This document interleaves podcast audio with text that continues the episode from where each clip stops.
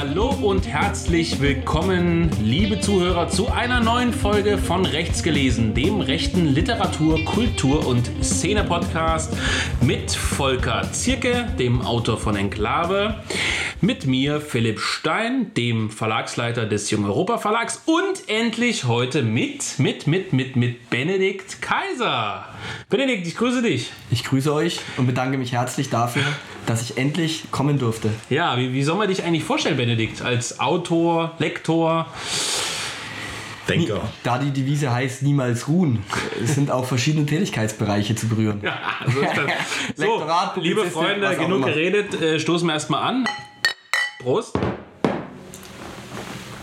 Mm.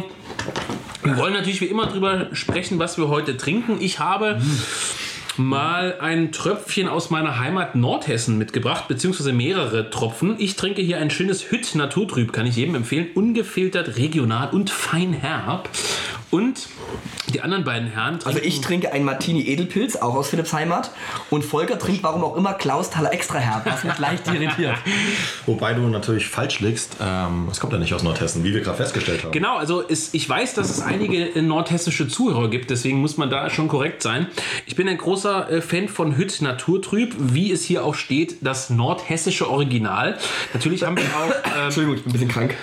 unglaublich, natürlich haben wir auch, ähm, Corona-Test wurde aber gemacht. Wurde gemacht, negativ. wurde gemacht, natürlich haben wir auch äh, anderes nordhessisches Bier hier, zum Beispiel das gute alte Löwenbier, aber die beiden haben ein Martini Edelpilz eigentlich aus Kassel, mittlerweile aber gekauft von Einbeck und hergestellt in Niedersachsen, also eine Mogelpackung, kann man sagen. Aber schmeckt es trotzdem halbwegs oder? Äh, mir mundet es sehr gut. Zu, sich das zu Ibuprofen ist besonders gut, oder? Ja, zu Paracetamol nicht, soweit ich weiß. Nee, das, das nicht, aber verhält sich Hessen und Niedersachsen so wie Bayern und Württemberg oder? nö, eigentlich nicht. Da gibt es keinen keinen größeren Streit. Schade. Ja, in Hessen gibt es eher interne Streitigkeiten. Nordhessen, Südhessen. Das ist ja in jedem Bundesland so, ne? Ja, aber das ist schon sehr unterschiedlich. Hessen hat es ja als Bundesland in, in der Hinsicht nie gegeben. Ist ja, hast ja die Kurfürstentümer äh, Hessen-Waldeck und Kassel und so Nassau. weiter. Hessen-Nassau.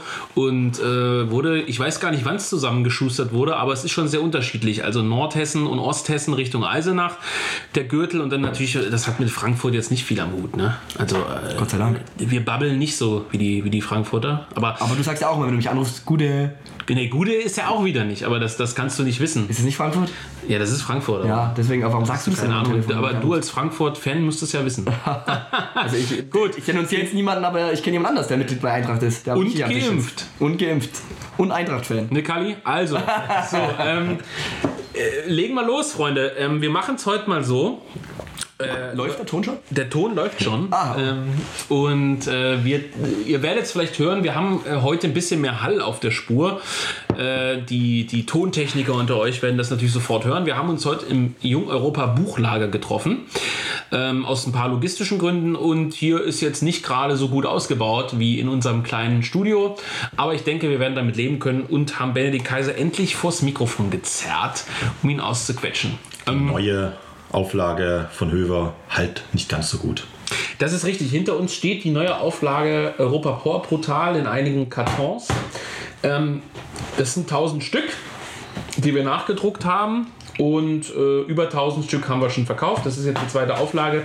Die ist diese Woche gekommen. Wer es noch nicht hat, wer es noch verschenken will, wer die zweite Auflage auch noch braucht, der möge bestellen. Wir liefern seit wenigen Tagen den Höver wieder aus. Ein unglaublicher Erfolg. Du hast den Höver auch genossen, oder Benedikt? Ja, durchaus. Also ich hatte ja bei, bei diesem Tag der offenen Türen Schneroda mit Susanne Dagen, Ellen Kositzer ähm, darüber diskutieren dürfen. Kositzer war völlig begeistert. Das habt ihr ja, glaube ich, im letzten Podcast auch schon angesprochen. Ähm, ne, ihr beide habt so angesprochen, oder? Nee, wir haben im letzten Podcast nicht drüber gesprochen, aber ähm, wir, haben es äh, auf Ihr Social Media. Ihr habt es auf. Social Media gemacht, genau. Nee, und äh, Da- Dagen war natürlich überhaupt nicht begeistert. Ne? Aber ist klar, dieser Roman ist eben für ein bestimmtes Lebensgefühl, für einen bestimmten Typus jungen ja, Menschen geschrieben. Äh, und und, und äh, dass dann Frau Dagen dann nicht so begeistert ist. Eigentlich müsstest ihr alle scheiße gefunden haben dann, aber. Aha. Eigentlich müsstet ihr alle scheiße gefunden haben dann. Warum? Weil ihr alle alt seid. Ach, Volker. Trink dein Klausthaler und lass die Erwachsenen reden. Aber äh, nee, es ist ja so, dass, ähm, dass man sicherlich auch ein bisschen Insiderwissen braucht. Höfer Ja. sagt ja immer, man, man, er hätte keinen Szeneroman geschrieben, aber das glaube ich auch nicht, weil es gibt auch viele Kunden, die nicht in der rechten Szene äh, verwurzelt sind. Aber naja, Also ich denke, das ist, wenn du wirklich, also wenn der Johnny Boy vorgehabt hätte, einen Szenenroman zu schreiben, wäre es peinlich geworden. naja. Aber es ist am Ende ein Szenenroman geworden, ohne dass er es vorhatte. Und das macht auch eine der verschiedenen äh, Besonderheiten dieses Buchs aus. Ich finde auch, dass es ein Szenenroman ist, aber man merkt eben, er hat es irgendwie nicht mit dem Vorschlaghammer versucht. Nicht so krampfhaft konstruiert, nicht irgendwie krampfhaft bestimmte politische Dialoge eingewoben, so, so nach dem Motto, das muss jetzt irgendwie gesagt werden. Äh, Es gibt ja auch so, so, so überbelehrende Romane, die sind dann auch nicht schön. Ne? Kennst du ein Beispiel? Ja, also zum Beispiel ähm, Tiefe Furchen von Otto Gottschalk. Das ist so ein, äh, ein Roman über die Bodenreform ähm, äh, in, in den 40er, 50ern in der DDR. Oder am Anfang von der SPZ, dann DDR. Otto Gottschalk äh, ist ja vermutlich allen Hörern bekannt, der. Nein, Spaß beiseite. Nee, der war Kommunist und der hat eben äh, tatsächlich so. Also, ich mag den Tiefe Furchen natürlich schon, aber man merkt halt wirklich, genauso wie bei Wieder Stahl gehärtet worden ist von Nikolai Ostrowski. Das Buch kann man übrigens erwerben, deine Vorort von mir, kleiner Werbeblock. äh, das sind so Bücher, wo man einfach merkt, die Romane sind einfach geschrieben worden, um eine Message loszuwerden. Und da, da leidet dann automatisch dann die literarische Das Qualität ist ja zum. Beispiel bei Waffenbrüder genauso, ne? Ja gut, äh, ich habe auch, ich hab, ich hab auch nicht behauptet, dass ich jetzt der große Fan von, von, äh, von Waffenbrüder bin. Äh, trotzdem soll es natürlich jeder bei jungeuropa.de bestellen. Aber, Aber es hat ja auch einen anderen Zweck. Es hat einen anderen Zweck es, und, und vor allem es war eine andere Zeit. Ich meine, wenn du... Äh, so, ja, was soll ich sagen? Also ich bin kein Fan von Waffenbrüder, das kann ich offen sagen. Weil es offen antisowjetisch ist. Nee, deswegen überhaupt nicht. Ich meine, äh, ähm, der, der, der Krieg war ja ein gerechter Krieg, den die Finnen gefochten haben. Nee, was mich daran stört, ist tatsächlich das Ende. Also das ist ja wirklich äh, mitnehmend. Und äh, ich bin insofern amerikanisiert, dass ich dann bei Romanen gelegentlich dann doch eher so dieser Happy End-Typus bin, der der man eigentlich nicht sein soll. Aber es gefällt mir besser. Deswegen gefällt mir auch bei Strittmatter Ole Bienkopf, finde ich auch so schade, wie am Ende alles schief geht, dann auch Bodenreform-Roman übrigens.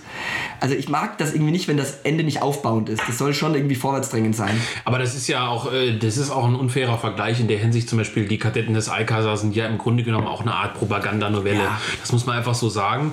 Äh, Und das, das mindert natürlich schon den literarischen Wert, aber es hat halt äh, eine gewisse Position in der Historie und auch in der Jetztzeit, die mit dem Höver-Roman nicht zu vergleichen sind. Absolut. Aber es, also man kann natürlich schon über beides sprechen, aber Waffenbrüder oder die Kadetten, das sind ganz andere, ganz andere Literaturtypen. Ja, und es ehrt ja auch Höber, dass wir ihn ja jetzt im Endeffekt in eine Reihe mit tatsächlichen Schriftstellern äh, stellen. Und das, das äh, stellt ja auch wieder unter Beweis, wie gut dieses Buch ist. Halt. Also Hat ja auch Ellen. Die Ellen hat ja richtig auf den Putz gehauen und hat ja Bukowski und Kracht ins Feld geführt. Das ist, Ja. das finde ich schon, also ich will ja das Buch nicht schmälern, aber das ist natürlich schon, also Kracht, ich meine, man kann Kracht auch total scheiße finden, aber das ist natürlich schon, ja, das ist natürlich schon irgendwo eine andere, andere Welt Ja, erstmal. natürlich. Aber ich erinnere dich daran, als, was ich dir letztens geschickt hatte als Screenshot, wo ein Bekannter mir schrieb, äh, als er im Urlaub die Lektüre von Höver beendet hat, der hat wohl zu viel Bukowski gelesen. Also Ja, offensichtlich klar. drängt sich ja dieser Eindruck bei, bei, bei vielen auf. Ähm, äh, Bukowski ist halt der bekannteste Säufer-Romancier, könnte man sagen. Ja, aber gibt ja Höver, auch Höver, Höver, Höver braucht ja den nicht lesen, weil er lebt ja selber einfach Ich glaube nicht, dass der Höver den Bukowski, seinen Bukowski gelesen hat. Ja. Äh, nee, aber, aber äh, Höver ist ja auch nicht so der Vielleser, was ja auch nicht schlimm ist. Aber Kracht zum Beispiel hat ja auch mit Faserland begonnen. Das ist ja auch was anderes wie heute. Mhm. Viele würden sagen, das war besser als das, was, was heute kam.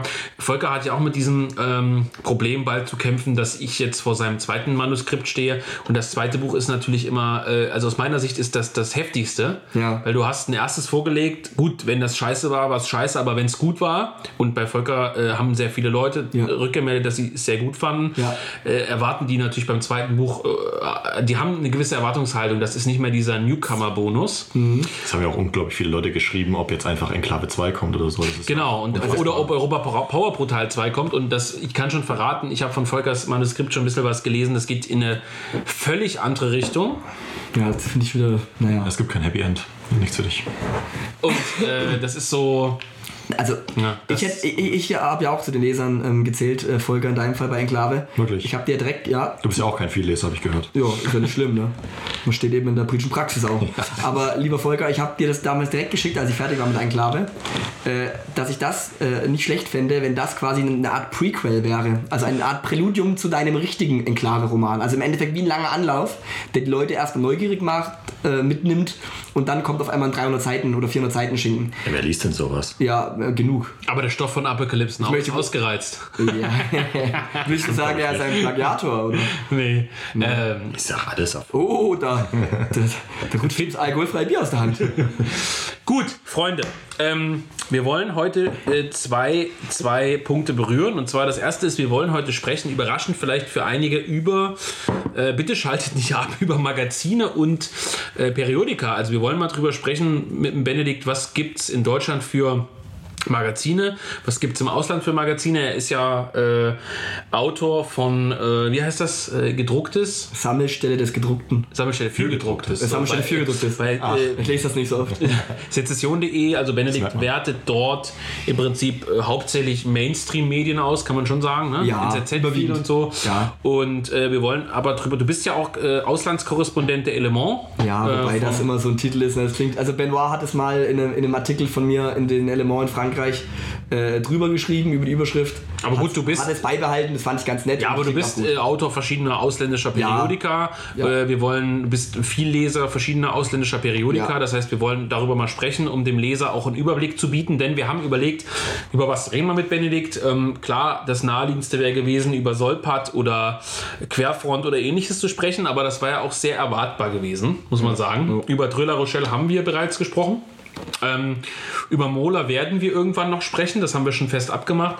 Ähm, und jetzt werden wir im Prinzip darüber sprechen und dann machen wir zum ersten Mal wie so eine Art offene Fragerunde, wenn man es so nennen will. Wir haben ja auf Twitter äh, verschiedenen. Ähm, Verschiedene Nutzer haben dort ihre Vorschläge, ihre Fragen eingereicht und mit denen werden wir dich sozusagen konfrontieren. Okay, jawohl.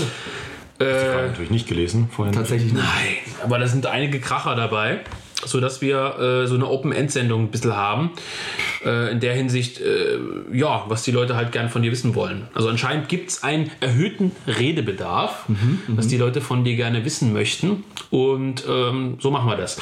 Steigen wir damit ein. Du selbst bist Autor der Sezession, Ja. der neuen Ordnung, beziehungsweise jetzt Abendland, wie sie Ja. jetzt heißt. Und äh, der Element, bereits genannt, das ist das französische Magazin von Alain de Benoit. Genau. Und was haben wir noch? Tekos, glaube ich, ne? Ja, die, also der Tekos, das ist eine Zeitschrift ähm, aus Belgien, konkret Flandern. Ähm, da bin ich aber insofern nur Autor, als dass sie eben so jeden zweiten, dritten Sezession-Aufsatz einfach ins Niederländische übertragen. Ähm, ja. Freilich, ein paar Beiträge, ja, Info direkt, halt was man noch so äh, nebenbei zusammenbekommt. Aber äh, freilich Info direkt, also Graz und äh, Linz, ne? In Österreich. Ja, glaube. Hm. Genau. Ähm, das ist es eigentlich erstmal. Würdest du äh, denn sagen, ähm, dass diese rege Tätigkeit in Magazinen ähm, was austrägt? Oder äh, glaubst du, dass diese Sezessionen im Netzartikel und gelegentlich bei anderen Online-Medien äh, mittlerweile eigentlich bedeutender sind? Wenn wir über die Frage des Magazins als Medium sprechen. Also ich bin an sich persönlich äh, ein Freund des Gedruckten tatsächlich. Also ich, ich, ich, ich kann auch mit Online-Abos von Zeitungen und Zeitschriften nicht viel anfangen. Ich habe die tatsächlich ganz oldschool am liebsten auf dem Schreibtisch liegen oder, oder am Sofa und le lese die dann und mache meine Notizen. Ich bin da zu oldschool. Allerdings bin ich äh, Realist und weiß, dass, dass Beiträge bei sezession.de, die man also online nur bringt, meistens mehr Aufsehen erregen oder mehr diskutiert werden als Beiträge, die im Printheft erscheinen. An, es gibt auch manche Leser, die sagen, ach, das hat es nicht ins Druckheft geschafft. Wo man merkt, die Leute, also gerade Leute, die viel Leser sind, äh, schätzen dann auch eher das Gedruckte, weil es eben eine Art ähm, äh, äh, ja, ernstzunehmende äh, Aufwertung ist, wenn etwas verschriftlicht wird und gedruckt wird etc. Ähm, während halt online immer noch manchmal den Ruch des Vergänglichen hat. Aber gerade bei tagespolitischen, realpolitischen Artikeln sieht man schon, dass die, dass die Online-Beiträge äh, mehr wahrgenommen werden äh, und auch eine ganz andere Zugriffszahlen haben. Also wenn ich jetzt eben, keine Ahnung, wenn 10.000 Menschen die Sammelstelle lesen, äh, online, wenn das ein polarisierendes Thema ist, ähm, dann äh, weiß ich natürlich ganz äh, genau, dass es ähm, äh, nicht äh, über 4.500 Sezessionen Printheftleser sind. Auf der anderen Seite kommt es aber eben auch auf die richtigen Leser an. Das sagt man ja oft als Floskel, aber es stimmt ja auch. Ja, also klar. wenn ich, wenn ich 10.000 Leser habe, die online mal draufklicken, dann habe ich natürlich überhaupt kein Bewusstsein dafür oder keine, äh, ke- keine Kenntnis drüber, ähm, ob das einfach mal kurz Leute waren, die haben kurz mal durchgescrollt, die haben es gelesen. Bei einem Printheft-Abonnenten äh, ka- kann ich schon eher davon ausgehen, dass er, dass er wirklich einen Zugang zu diesem Beitrag hat und ihn auch liest und dann vielleicht auch die Inhalte weiter, weiter verbreitet. Und das ist ja die, die erste Frage, die du gestellt hast mit dem Austragen. Also wenn ich nicht glauben würde, dass publizistische politische Tätigkeit etwas austragen würde, dann äh, würde ich was anderes machen. Man muss ja auch sagen, dass zum Beispiel so Sachen wie deine Wahlanalysen, die du nach den Landtags- und Bundestagswahlen turnusgemäß immer bringst, ähm, dass die ja schon meistens ein großes Echo erzeugen. Ne? Ja, das, das, das. äh, Auch über, über Leute, die es einfach mal lesen und dann um irgendwelchen Freak-Gruppen dann teilen, äh, hinaus. Ne? Also Ja, das ist schon so. Ähm, Aber es sind halt auch verschiedene Dinge. Also jetzt im aktuellen Sezessionheft 103 zum Beispiel, da habe ich grundlegende Thesen ähm, zum rechten Staatsverständnis ähm, der Zukunft sozusagen ähm, skizziert. Das ist natürlich auch was ganz anderes als jetzt eben, wie du sagst, so eine Wahlanalyse. Die Wahlanalysen sind ja erst eben analytisch und dann meistens mit einer polemischen Zuspitzung oder mit einer konkreten Handlungsempfehlung, Handlungsvorschlag, was auch immer. Das ist natürlich was anderes als jetzt politische Theorie, ähm, äh, wie sie eben manchmal zu kurz kommt, aber dann in so einem Sezessionbeitrag eben dann verdichtet werden soll. Also es sind einfach verschiedene Ebenen und ich und, und äh, ich, ich hat, jeden Tag kann man auch nicht irgendeinen theoretischen Baustein rausballern. Ähm, deswegen schadet es auch nichts, wenn man wenn man immer immer noch die die Klammer behält, mal was realpolitisches, mal was aktuelles, mal was unvergängliches, mal was belletristisches. Ich schreibe auch gerne Rezensionen und mal wieder was ganz anderes. Also einfach ein bisschen Abwechslung auch beibehalten, damit es halt lebendig bleibt. Weil irgendwann, wenn du nur Theorie machst oder nur Realpolitik, ich glaube, dass das, das, keine Ahnung, da verkümmerst du irgendwann. Oder die Inhalte verkümmern irgendwann. Ja, wie man ja übrigens an vielen Blogs auch merkt, die in der Zeit abgestiegen sind. Ja, Also es ist im Grunde genommen so, ich denke mal, dass die meisten Zuhörer, nein, nicht die meisten, jeder weiß, was Sezession ist. Äh, vielleicht können wir trotzdem kurz darauf eingehen. Die Sezession ist, ähm, glaube ich, das kann man so sagen, das bedeutendste neurechte ähm, Periodika, das es gibt. Die Sezession erscheint, glaube ich, äh, viermal im Jahr. sechsmal. Sechsmal, ah, ja, sechsmal sogar. Ähm, meistens gibt es ähm, ein paar äh, The konkrete Themenhefte und dann offene Hefte, ne? Genau, immer im Wechsel. Immer im Wechsel. Und ähm, Chefredakteur ist Götz Kubitschek. Jawohl. Lenart ist sozusagen der äh, Vorsitzende des IFS, dem, Des Trägervereins des, des Trägervereins, des genau. Herausgebers. Du bist aber auch zusammen mit einigen anderen äh, sozusagen als Herausgeber genannt. Also mit zwei. Also Ellen Kositzer und ich sind ebenfalls Redakteure. Und Worak Stocker, ne? Ist Und Wolfgang Workstocker aus Graz, genau. Genau, das heißt, ihr seid im Prinzip das Team, Ein Fünfer-Team. das, das offiziell als die, die äh, Macher des äh, Periodikums sozusagen dastehen. Und ähm, hervorgegangen, vielleicht kannst du es nochmal kurz ausführen, die Sezession ist, ja, wie gesagt, aus meiner Sicht schon das entscheidende neurechte äh, Periodikum und äh, ist hervorgegangen mehr oder minder aus Kritikon. Ja? Genau, also man, man, man kann es so zusammenfassen, ähm, es gab Kritikon, seit den 70er Jahren, ähm, herausgegeben von Caspar von Schrenk-Notzing, prägender Autor und der prägendste Autor war meiner Meinung nach dann Armin Mohler. Eine lange Geschichte. Das Heft wurde dann, ähm, äh, wie gesagt, in den 70ern gegründet. 80er, 90er war es im Endeffekt eine Art ähm, Sammelblatt, wo wirklich ähm, alle äh, äh, nicht sogenannt altrechten äh, Bezüge vertreten waren. Das heißt christlich-konservative, liberal-konservative, CSU-konservative, nationalkonservative. Also sowas wie Nation. Europa und so war konkret ausgeklammert. Ja, wobei es da auch Überschneidungen gab. Also Henning Eichberg zum Beispiel hat ja bei Nation Europa begonnen, hat auch für Kritikon geschrieben. Da ist man dann schon zu sehr in den Feinheiten. Aber das Entscheidende war eher, dass Kritikon eine Art äh, äh, ja, Sammelstelle auch war ähm, äh, für unterschiedliche konservative Submilieus und rechte Submilieus. Da gab es auch Paneuropäer, äh, aber die ja, christlich Paneuropäer waren, nicht im jüngeuropäischen Sinne. Es, es gab auch nationalrevolutionäre Einzelne, es gab viele Ausland, äh, viele Auslandsakteure und so weiter und so fort. Aber ähm, Kritikon hat dann, um das mal abzukürzen, äh, eine Wendung ins Libertäre hingelegt, hat sich dann auch umbenannt in Neue Nachricht. Äh, Herausgeber war dann unter anderem Gunnar Sohn und Ansgar Lange, der meines Wissens nach mittlerweile, wenn ich mich jetzt nicht täusche, äh, CDU-Lokalpolitiker geworden ist. Also man sieht schon ungefähr, wo die Reise hingegangen ist. Und inhaltlich war es eben wirklich äh, libertäres, ähm, aus meiner Perspektive ein libertäres Wegwurf, Wegwerfprodukt geworden. Und es haben offensichtlich viele damals so gesehen, 2000 2000 rum, ja, um 2000 rum. Und dann haben eben Götz Kubitschek und Karl-Heinz Weißmann, Karl-Heinz Weißmann, der damalige ähm, äh, ja, Mitgründer des Instituts für Staatspolitik und Kritikon-Stammautor, Schüler Armin Mollers, Weißmann und Kubitschek haben dann ähm, die Sezession gegründet. Ähm, Kritikon ist eingegangen als neue Nachricht, weil es dafür einfach keinen freien Markt gab äh, es gab auch keinen Bedarf an diesem Produkt. und äh, dementsprechend ähm, ist das Geschichte und die Sezession ist dann eben gegründet worden ähm, äh, und hat, denke ich, viele Reste von Kritikern eingesammelt, hat auch Abonnenten eingesammelt, hat auch teilweise Autoren eingesammelt, war aber trotzdem noch was anderes. Die Sezession hat gerade in ihrer Gründungszeit einen unverwechselbaren Ton angeschlagen, hat auch zumindest nach meinem Dafürhalten und nach meinem Empfinden einen etwas ähm, prononciert rechteren Ton angeschlagen. Ähm, die Kritikon war schon immer auch mit einem Bein im nationalliberalen Lager gestanden.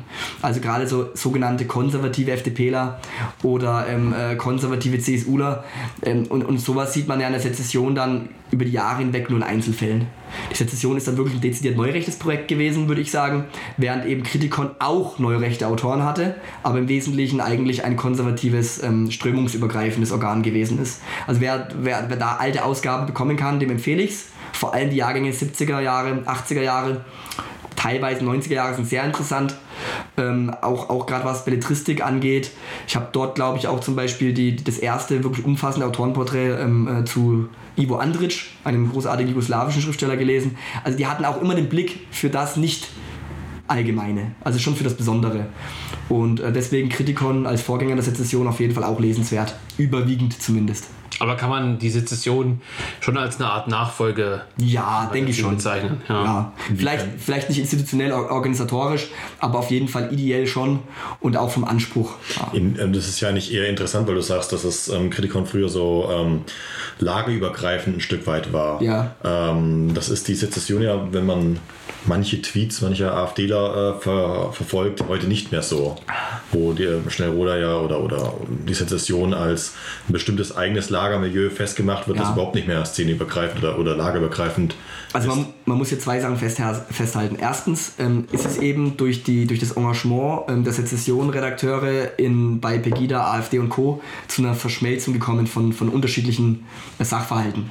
Sprich, ähm, die, die, die Sezession hat eben, ähm, weil man eben auch tagesaktuelle Dinge bearbeiten muss, beziehungsweise nicht den Anschluss verlieren darf an die Realität, man will ja nicht im Elfenbeinturm verschwinden, ähm, hat sie sich eben entschieden, vor ein paar Jahren ins Praktische auch ab und zu auszugreifen. Ins realpolitisch-praktische meine ich jetzt. Und, das, ähm, und da wurde dann, das ist das Zweite, Stellroder eben oft zu einer Chiffre. Also ich persönlich rede natürlich jetzt hier nur für mich als einzelnen Autor dieser Zeitschrift, kann jetzt nicht für alle sprechen, aber de facto ist mein Eindruck schon der, dass äh, Schnellroder zur Chiffre wurde für eine äh, politische Richtung innerhalb der AfD, die das Grundsätzliche bearbeiten will, die eher eine, eine prononciert rechte Ausrichtung der Partei befürwortet. Und natürlich äh, ist es auch ganz klar, wenn man einfach mal das bei Google eingibt, die Verbindung zwischen Götz Kubitschek und Björn Höcke, äh, die musste niemand enthüllen, Ja. sondern die ist einfach real existierend gewesen oder ist immer noch.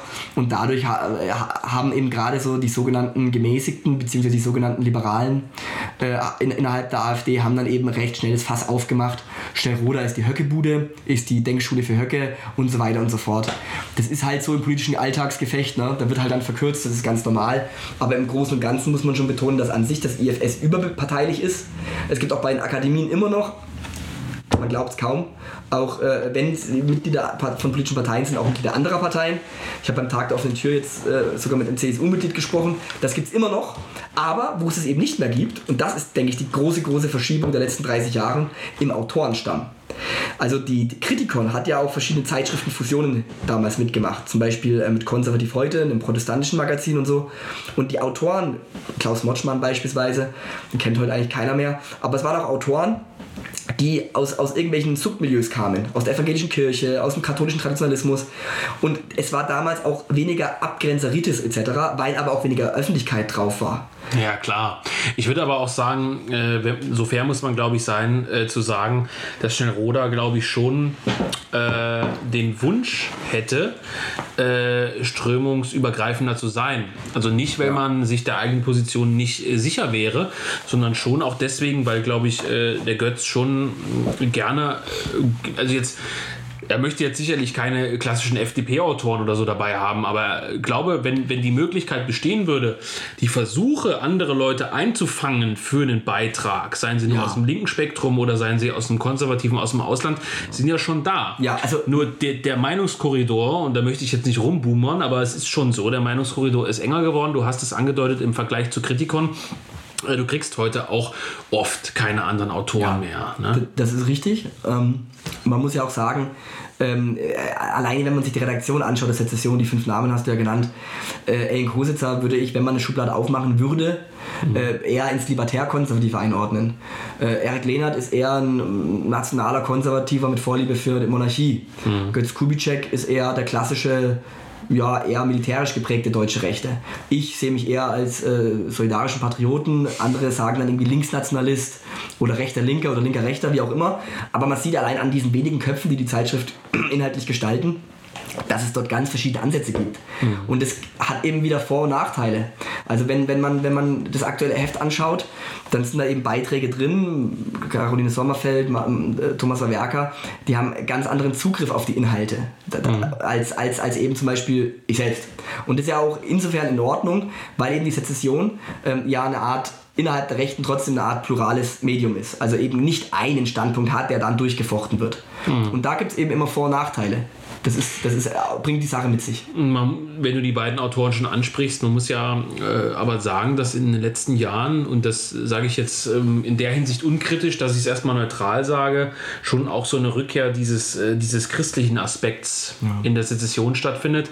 Äh, Im gesamten rechten Spektrum würde ich das nicht konstatieren, wobei, äh, wenn man den Renovamen Verlag anschaut oder gewisse Besucher der Akademien anschaut, würde ich schon sagen, das ist auch ein kleines, kleine, eine kleine Rückkehr des katholischen, des traditionalistisch-katholischen gibt, ähm, gibt es ein gewisses Revival in der, in der Sezession. Das ist, äh, also ich würde ja fast sagen, die Sezession war in den Anfangsjahren ja fast antichristlich. Ah, das würde ich nicht sagen, hm? weil da, da würde ich wirklich widersprechen, ähm, weil Karl-Heinz Weismann als der Metavater der Sezession, auch wenn er heute davon nichts mehr wissen äh, möchte. Karl-Heinz Weismann ist evangelischer ähm, Religionslehrer, ist studierter Theologe und hat ähm, schon ein christliches Profil bis heute, äh, damals wie heute. Ähm, der Mohler hatte natürlich Armin Mohler, Weißmanns ähm, äh, politischer Ziehvater, wenn man so will. Und ja auch durchaus ein Stichwortgeber von Götz. Auch genau, hatte er eine christentumskeptische Haltung, was natürlich auch daran lag, dass er sehr stark frankophil war. Mhm. Und ähm, die französische Neue Rechte, sprich die Nouvelle Droite, also der Vorläufer der deutschen Neuen Rechten, ähm, äh, um Hélène de Benoit, um Dominique Venner, um äh, Jean Mabier und um andere damals, äh, eben prononciert neoheidnisch war mhm. oder zumindest, wenn sie nicht heidnisch waren, dann zumindest so laizistisch oder äh, nicht laizistisch, aber zumindest so nicht religiös, ähm, äh, da, dass man eben sich nicht unbedingt anfreunden konnte. Weil das natürlich in Frankreich auch überproportional Und genau das ist der Punkt. da war. Ne? Genau also. das ist der Punkt. Wenn man damals, wenn man anschaut, die Action Française, also eine Art katholisch-nationalistische Bewegung, war über Jahrzehnte hinweg die größte radikal rechte Gruppierung in Frankreich. Und die Nouvelle Droite war natürlich auch der Versuch, ähm, dem etwas entgegenzustellen. Ja. Und dieses, dieses Katholisieren sozusagen ähm, äh, äh einzudämmen und etwas Neues, äh, Europäisches entgegenzustellen. Und dieses Europäische wurde eben zumindest bis in die frühen 90er, späten 80er ähm, äh, im Heidnischen gesucht, in einer Art heidnischen Revival. Ähm, äh, ich persönlich zum Beispiel kann damit nichts anfangen, mhm. aber man muss natürlich zur Kenntnis nehmen, dass Mola eben stark ähm, äh, von Frankreich geprägt war, von französischen Debatten geprägt war und die im Endeffekt auch mitgebracht hat, ins Kritikon zum Beispiel auch. Also ja. im Kritikon, kann ich mich erinnern, gab es, ich weiß nicht, ob es in den 80er waren, gab es eine harte Debatte zwischen Thomas Molnar, einem US-ungarischen christlichen Konservativen und Armin Mohler. Ähm, und äh, da wurde auch, also Molnar und Mohler haben sich da auch massiv gebettelt. Und äh, Mola wurde auch von, von, von vielen ähm, ähm, Leserbriefschreibern und anderen Autoren eben vorgeworfen, das Nicht-Christliche zu forcieren. So, aber jetzt schweife ich ab. Ne, das ist ja äh, durchaus eine Strömung gewesen, die sehr äh, bekannt war. Ob man das jetzt als Neurechts ein, einordnen will, darüber lässt sich sicherlich streiten. Ich würde eher sagen, nein, aber sowas wie Siegfried Hunke, auch äh, Pierre Krebs, der ja heute einen ganz anderen Weg geht, aber der damals natürlich, sagen wir mal, von den 70ern an schon noch ein Name war. Darüber, äh, darüber da kann man nicht dran vorbei. Ähm, das war ja schon christentumsfeindlich also, im Grunde genommen. Das kann man mit Mola, glaube ich, nicht gleichsetzen. Aber es ist schon interessant und worauf ich nur hinaus will, ich habe das Gefühl in der Sezession, und wie gesagt, das ist gar keine, zunächst erstmal gar keine Wertung, ähm, gibt es schon so ein gewisses Revival des, des Christlichen. So, ne? Also erstmal noch ganz kurz zu Pierre Krebs und Co. Also man, man muss sich hier vor allem den Namen Jean Audry und Pierre Vial nennen. Ja. Ähm, Jean Audry, der, der, der große Forscher zum Indoeuropäischen und Pierre Vial, äh, der Gründer der, der radikal rechten Bewegung Terre Peuple. Den es ja auch noch gibt. Den es noch gibt, der noch mhm. lebt. Ähm, äh, Professor für weiß ich gar nicht. Ähm, ähm, und, und Pierre Krebs war war sozusagen dann der, der bundesdeutsche Ableger, Ja. weil er auch Franzose ist, aber er, er, er kommt ja oder lebt in Hessen. Und das kam sozusagen damit rüber. Aber die, die Nouvelle Droite der 70er Jahre war ja dann nicht statisch, sondern sie hat aus, Ja, ausdiffundiert in verschiedene Richtungen. Und eine dieser Richtungen war dann eben auch dieses harte, radikal neoheidnische, antichristliche, Ja. was man eben in Deutschland verbinden würde mit Ahnenrat der Moderne, also der Verlag von Pierre Krebs, und diesen kleinen Kreisen dort und in Frankreich eben der kleine Kreis um Terre Peuple. Das gibt's, ich, die, die, die, die hat es auch immer gegeben, ähm, äh, aber jetzt zur Sezession. Äh, ich würde schon sagen, dass es dieses Revival gibt. Ähm, das hat auch was damit zu tun, ähm, dass sich so eine eminente Ratlosigkeit ausbreitet in den letzten Jahren. Ihr habt es ja im letzten Podcast äh, äh, besprochen, äh, als es um den Eisvogel ging, dass es ja so eine bleierne Zeit der Rechten gab etc. Und ich glaube, viele, auch Caroline Sommerfeld, ohne jetzt so nahe zu treten, ist ja auch eine Spätrechts geworden. Ja, klar. Und sie kennt das ja nur sozusagen als ähm, Aufschwungsbewegung. Sie kennt Zellner auf dem Brandenburger Tor, sie kennt diese, diese, diese Fanale nach vorne, die auf einmal die gibt so einen ganz, ganz leichten Rechtsrutsch in der Gesellschaft. Dinge werden sagbar, Dinge werden tragbar, zumindest aus, aus Sicht äh, der, der Konsensmitte und eben auch aus Sicht Neurechter, oder als Neurechter jetzt äh, im Sinne von neu politisierten Rechten so rum. Und auf einmal ist jetzt so eine Phase gekommen, seit ein, zwei Jahren, wo man eigentlich eine Organisation und Orientierung vermittelndes Zentrum bräuchte. Und dieses Zentrum gibt es nicht. Und jetzt auf einmal sucht jeder im Labyrinth seinen eigenen Weg. Und auch da würde ich wieder sagen, es hat Vor- und Nachteile. Wenn wir mehr suchen, gibt es vielleicht auch mehr Erträge. Auf der anderen Seite hat es eben auch den nicht wegzuredenden Nachteil, dass es eben in alle Richtungen so ein bisschen ausläuft. Und äh, beim Christlichen würde ich zum Beispiel sagen, dass es überhaupt nichts dagegen spricht, wenn jemand seine eigene äh, Weltanschauung auch christlich unter, unterfüttert. Also ich bin selber auch Christ, ich würde es aber jetzt nicht ins Politische hineintragen, Ja. weil, ich diese, weil ich dieses Religiöse im Politischen nicht möchte. Also ich bin für eine Autonomie der Bereiche. So. Aber äh, ich denke, diese Ratlosigkeit der letzten Jahre hat dazu geführt, dass sich manche so in eine Art Selbstrettung versuchen. Und diese Selbstrettung wird eben verschieden aufgeladen im Sinne, äh, ja, religiös zum Beispiel, spirituell, esoterisch zum Teil. Ähm, du hast das ka- tra traditionalistische Katholische angesprochen, das ist ein Aspekt. Ich würde auch noch den Hang zur Orthodoxie junger Rechter jetzt nennen. Ja. Ähm, äh, Gibt es ja auch mittlerweile auch, ähm, ich glaube, der Bekannter von uns allen drei, nicht Namen, ich nicht nenne, der 2627 ist, der auch zur Orthodoxie äh, konvertiert ist. Das ist schon so ganz Ist eine Sinnsuche. ist eine Sinnsuche, absolut, aber auch da äh, muss man eben das, das Gedächtnis sozusagen der sozialen Bewegung namens Neue Rechte ähm, ähm, äh, in Erinnerung rufen. Ähm, es gab schon immer diese verschiedenen Ränder, die dann woanders ihren Sinn gesucht haben, im Spirituellen sich versenkt haben oder vertieft haben. Ähm, äh, wir kennen alle noch die Zeitschrift Junges Forum. Ja. Ähm, äh, gegründet in den 60er, 70ern ähm, äh, äh, von, von Leuten um Henning Eichberg. Ich würde es mal als Poststrasseristen bezeichnen. Die kamen zum Teil aus dem Umfeld ähm, äh, des äh, deutschen Vordenkers Otto Strasser und haben sich dann äh, von ihm emanzipiert, weil es da wohl auch gewisse inhaltliche und menschliche Mängel gegeben haben soll und haben sich dann im Endeffekt in Hamburg vor allem, ganz stark in Hamburg, konstituiert als europäische sozialistische Rechte. Und das war das Junge Forum. Später ist das Junge Forum dann ähm, sozusagen ein bisschen entglitten und hat äh, so eine Islamo, eine sehr, sehr stark islamophile Haltung eingenommen. Äh, und manche Autoren aus Italien, Deutschland sind dann auch zum Islam konvertiert. Naja, naja. Ähm, auch auch ähm, Das ist ein äh, ähnliches Phänomen. Ne? Genau, die sind zum schiitischen Islam konvertiert. Der andere, der Junges Forum Verleger der 2000er Jahre, ist dann mittlerweile orthodoxer Verleger geworden, also christlich-orthodox, serbisch-orthodoxen will ich meinen. Hagia Sophia. Hagia das, ne? Sophia, genau. Und es gibt da also verschiedene Richtungen. Und es ist immer so, wenn es eben diese Ratlosigkeit gibt und man eben politisch nicht weiter weiß, dann ist es ganz rational erklärbar, dass Menschen sich eben in, in, in, in irgendeine mystische oder religiöse oder Erweckungsbewegung oder wo auch immer hineinversenken, um dort den Halt zu finden, den das Politische nicht mehr vermitteln kann. Aber ist ja schon ein hartes Urteil. Naja, ähm, es ist ein hartes Urteil, zumindest für die, die das als Versenkung begreifen, also wirklich dann weg sind. Im Endeffekt und einfach nur noch so ihre, ich meine, Gerd Klaus Kaltenbrunner ist ein ganz bekannter Name, einer der wichtigsten äh, konservativen Publizisten des 20. Jahrhunderts im deutschsprachigen Raum, Kritikon geprägt. Am Ende hat er sich ein Hausaltar gebaut und war nur noch in, in, in seiner katholischen, traditionalistischen Auslegung. Alle anderen waren falsch gelegen. Also auch andere katholische Minigruppen mit 30, 40 Gläubigen waren auch falsch gelegen. Er hatte nur so eine Art Patchwork-Glauben für sich selbst. Aber es liegt ja im, im, im Sinn Und sowas, Und sowas finde ich dann, so, Entschuldigung, äh, sowas finde ich dann ähm, äh, äh, kritikwürdig, weil das nicht eine Selbstrettung ist, sondern wenn man das große Ganze im Blick hat, eine Selbstaufgabe. Aber darin zeigt ja dabei, das ist ja das, die, die Quintessenz des Beitrags von Wawerka. Und äh, ich meine damit, äh, also ich will das nochmal klarstellen, sozusagen, die Sezession wird in ihrem Wert als Magazin oder als Zeitschrift nicht geschmälert dadurch, dass sie einen solchen Beitrag hat. Ja. Aber die Quintessenz des Beitrags von diesem Herrn Wawerka ist ja genau das. Ne? Also zu sagen, das Politische ist äh, nicht mehr zu gewinnen, wenn man es mal herunterbrechen will. Wir ziehen uns zurück in, ins, ins Kleine, ins, ins Familiäre.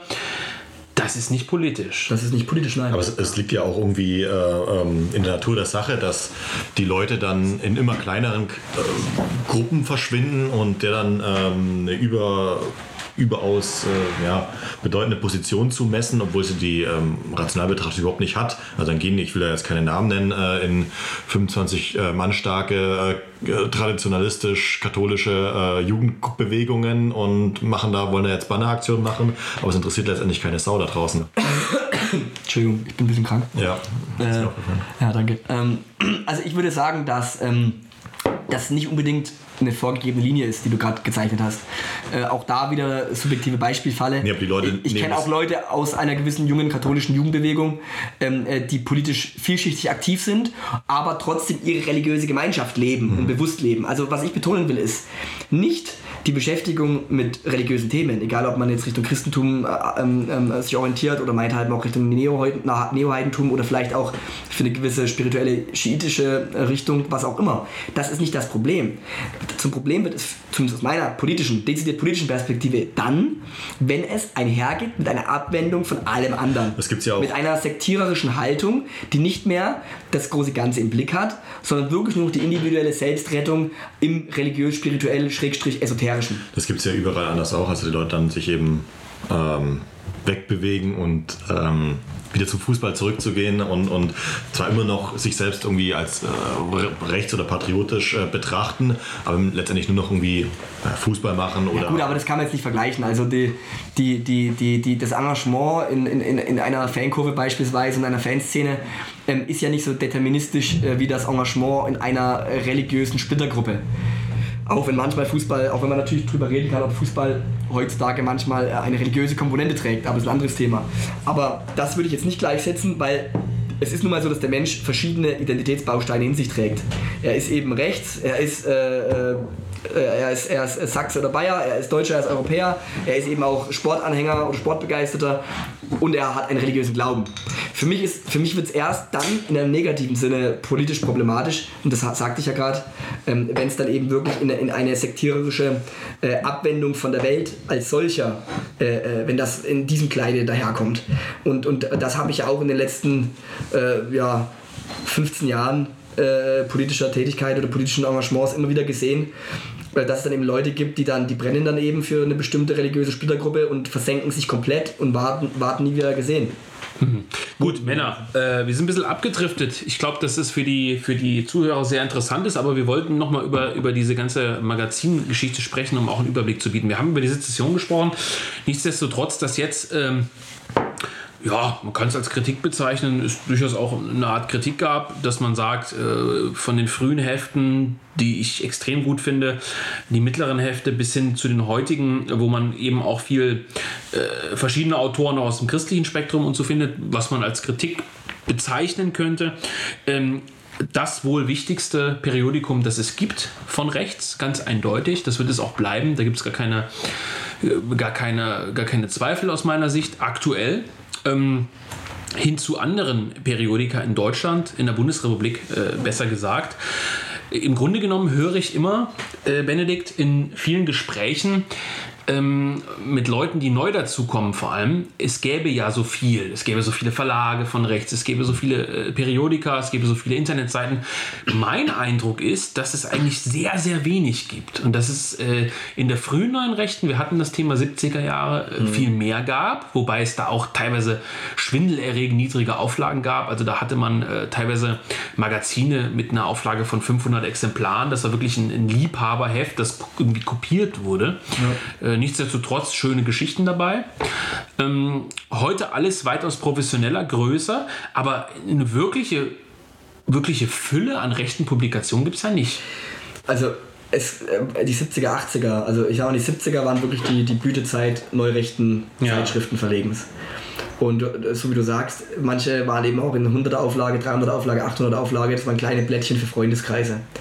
Es war aber eben eine Zeit, eine Lesezeit. Das war wirklich das Zeitalter des Lesehungers. Ja. Ähm, äh, links natürlich genauso groß. Also gerade über die Ständenbewegung, was da an Theorie äh, produziert wurde, aber auch neu aufgelegt worden ist und diskutiert wurde, das ist das Such seinesgleichen. Und äh, da, das hat eben auch die neue Rechte angesteckt. Ähm, auf der anderen Seite würde ich sagen heute, dass es äh, äh, nicht zu viel oder zu wenig neue rechte Zeitschriften gibt, sondern zu wenig Leser, die diese Zeitschriften und Verlage tragen. Ähm, also an sich halte ich das jetzige Verhältnis für ausgeglichen. Also man braucht nicht viel neue Zeitschriften, vielleicht es gäbe Platz mit Sicherheit für ein bis zwei, ähm, äh, ähm, aber vor allem äh, gibt es eben keinen Sinn, wenn, wenn, man, wenn man die Leser nicht vermehren kann. Und die, die häufigste Haltung, die ich wiederum höre, ist gar nicht die, oh, es gibt so viel, sondern eher, wozu das Ganze? Warum soll ich überhaupt Zeitschriften im Abonnement halten? Warum soll ich überhaupt dies und jenes nochmal lesen? Warum überhaupt lesen? Das ist ja die schlimmste Frage, warum überhaupt lesen? Und ähm, solange dieses Problem nicht in den Griff zu bekommen ist, ähm, äh, braucht man auch äh, erstmal nicht äh, über einen Mangel an Verlagen oder so zu klagen. Aber äh, Fakt ist ja, das, was es an Auswahl gibt, wir haben eigentümlich frei. Das ist im Grunde genommen so der, die, das, das libertäre äh, Flaggschiff, das kann man glaube ich so sagen. Hm, Ich weiß nicht, ob ich überhaupt schon mal eine Ausgabe in der Hand hatte. Ich glaube, ein, zwei Stück mal irgendwo in der Hand gehabt, für ein Burschenschaftshaus vielleicht oder so. Ähm, was haben wir noch? Naja, ich würde mal, also wenn wir mal lieber auf der libertären äh, Achse anfangen, dann ist es, wie du sagst, eigentlich frei, ähm, die es ja auch im Kiosk bundesweit gibt. Ähm, dann gehen wir weiter rüber, dann gibt es natürlich die Kato, Ja. liberal-konservatives Magazin. Karl-Heinz Weißmann ist dort sehr stark eingebunden. Das ist, gehört im Grunde der JF. Ist Junge Freiheit Milieu, genau. Dann gibt es eben Junge Freiheit als Wochenzeitung. Auch, würde ich mal sagen, liberal-konservatives ähm, Blatt. Ähm, dann gibt es die Etappe, das finde ich ganz interessant. Unregelmäßig erscheinende Zeitschrift, die es seit vielen, vielen Jahren gibt. Ähm, ähm, ich würde mal vorsichtig sagen, undogmatisch äh, nonkonform, also von katholisch, von katholisch-traditionalistischen äh, Texten, die 40 Seiten lang sind, äh, mit, Endnoten, äh, mit Fußnoten, über äh, kurze Gedichte, über äh, lustige, polemische, satirische, zynische Texte, ist alles dabei. Aber das ist jetzt eben kein Medium wie die Sezession, das zweimonatlich regelmäßig erscheint. Ja. Aber die Etappe ist auf jeden Fall ähm, äh, interessant. Dann haben wir die Kehre, dürfen wir nicht vergessen. Ne? Jonas war ja, glaube ich, schon Gast bei euch. Jonas war schon Gast ja, und ist ein neues, sehr empfehlenswertes ökologisches Magazin. Genau, ab dieser Woche auch am Kiosk, interessanterweise. Ab dieser Woche auch im Kiosk, genau, mit der neuen Ausgabe. Ich glaube, das ist eine Art offenes Themenheft. Mhm. Äh, diesmal die nächste Ausgabe, ich weiß nicht, ob wir schon spoilern dürfen, wir machen es mal, ist zur Postwachstumsökonomie. oh, sehr interessant. ich werde da schreiben, du wirst schreiben, habe ich gehört? ja, äh, müssen wir noch in die Entscheidungsfindung gehen, aber Du wirst schreiben, ich werde schreiben. Ich habe auch ein Thema Du vorbereitet. hast auch wieder ein Thema vorbereitet? Meine Herren, guck mal. Oh Gott. Ähm, Das wird schlimm. bestimmt wieder Black Metal, hä? da, das war's dann. Äh, lustigerweise nicht, aber ähm, ich bekomme lustigerweise von, von der Kehre immer am zuverlässigsten Rückmeldungen.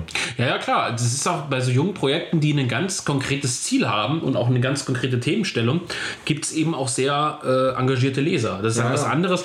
Ich, ich will da niemandem zu nahe treten, aber es ist was anderes, ob ob ich die Kehre im Abonnement halte oder, oder Kato. Das ist halt ein Allerweltsmagazin. Ja. Das ist einfach so.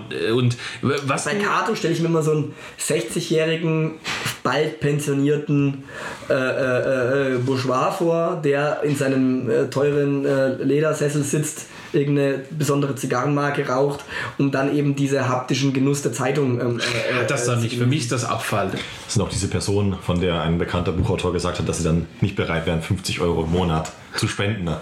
Also ich muss sagen, für mich ist sowas wie Kato ist für mich Abfall, weil, weil äh, es gibt entweder es gibt entweder offene Magazine, also offene Themenhefte, die sich äh, auf Ästhetik äh, konzentrieren. Ästhetisch, auf, auf, auf, auf seine Art und Weise ist das. Magazin schon ästhetisch. Meine Güte, da gehe ich zur äh, nächsten Dorfdruckerei, gib die, gib die äh, Daten ein, ich will die und die, äh, die, die und die, was weiß ich, Papiermarke haben, ich will die und die äh, Pappmarke haben für den Umschlag und dann habe ich das auch. Da kann ich auch eine Prägung vorne reinsetzen. Das ist im Grunde genommen eine Geldfrage. Wie viel Geld habe ich, um ein schönes Magazin zu gestalten? Oder bist du einfach nur beleidigt, dass sie dir diesen Titel Magazin für neue Sachlichkeit weggenommen haben? ja, das ist ja schon der nächste Affront.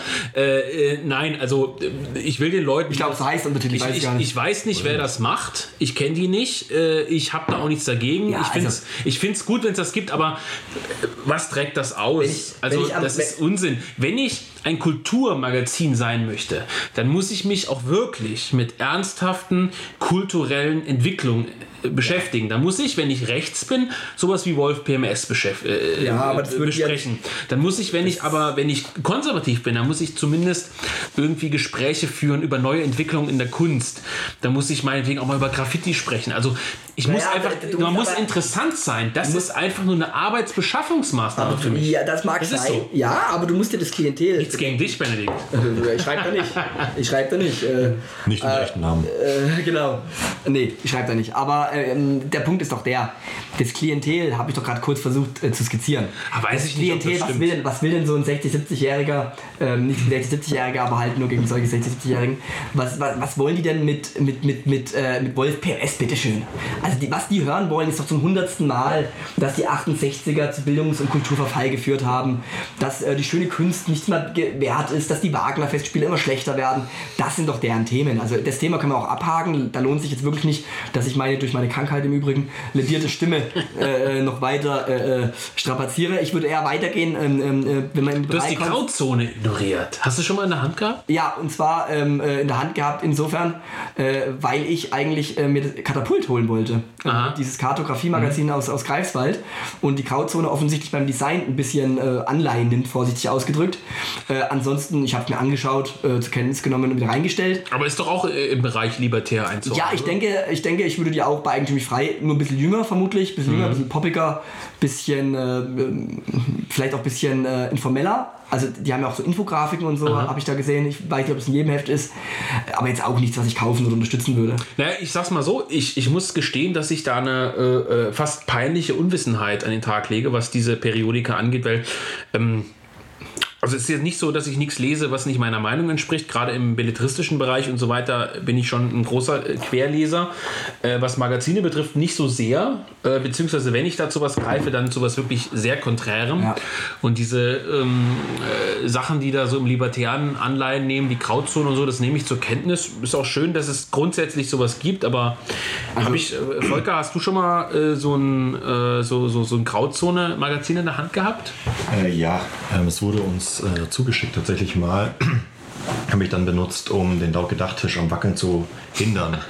Ja, das ist konstruktiv. Okay, das ist eine sehr. Das ist tatsächlich konstruktiv. Das ist eine sehr, sehr Aber ich muss gestehen, ich oute mich. Äh, ich habe tatsächlich schon am, am, am Bahnhofskiosk öfters mal die Eigentümlich frei gekauft. Ja, und die preußische Allgemeine auch. Nee, die, die, die habe ich auch mit Sicherheit schon mal gekauft.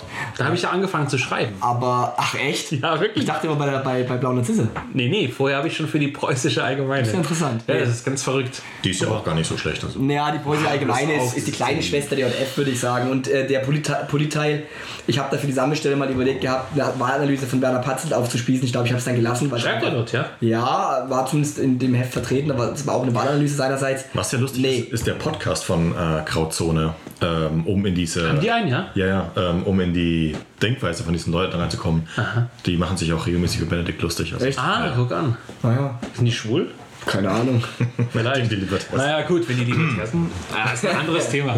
Gut, Ja, ähm, aber man muss ja auch nicht über jedes kurzlebige Projekt jetzt irgendwie drei, vier Minuten Sendezeit das verschwenden. stimmt, äh, Benedikt. Dann, ähm, also wir haben eigentlich alles so ein bisschen Naja, wir- gehabt, oder? War also- was in der BRD? also äh, lesenswert BRD? tatsächlich. Ah, wir haben äh, die Tumult natürlich vergessen. Ja, aber was ich sagen wollte ist, äh, lesenswert tatsächlich ist, wenn man auch andere Meinungen äh, äh, lesen möchte, jetzt innerhalb dieses konservativen, liberalen, rechten Segments, in dem man erstmals bleibt, nicht im linken, Cicero. Also Cicero hat in den letzten zwei, drei Jahren auch eine interessante, leichte Rechtsverschiebung äh, hin, hingelegt, insofern, dass er auch konservativen Positionen Raum gibt. Das ist nicht dasselbe wie Kato. Ähm, naja, der Cicero ist vielleicht das, was andere gerne wären. Also, der Cic also wenn, ich, wenn ich jetzt einen Cicero habe, brauche ich eigentlich nicht Karte und, und Tumult oder so. Da habe ich dann einen Cicero. Aber gut, Tumult hat ja mehr so diesen Kunsteinschlag hin und wieder noch, ne? Ja, aber ich bin kein Leser der Tumult, deswegen kann ich es jetzt nicht beurteilen. Im Bahnhofskiosk Kiosk ist, sind es immer so Zeitschriften wie Grauzone, Tumult, die muss ich dann irgendwie zur Seite nehmen, um irgendwie an einen Gegenstandpunkt zu kommen oder an andere wichtigere Zeitschriften.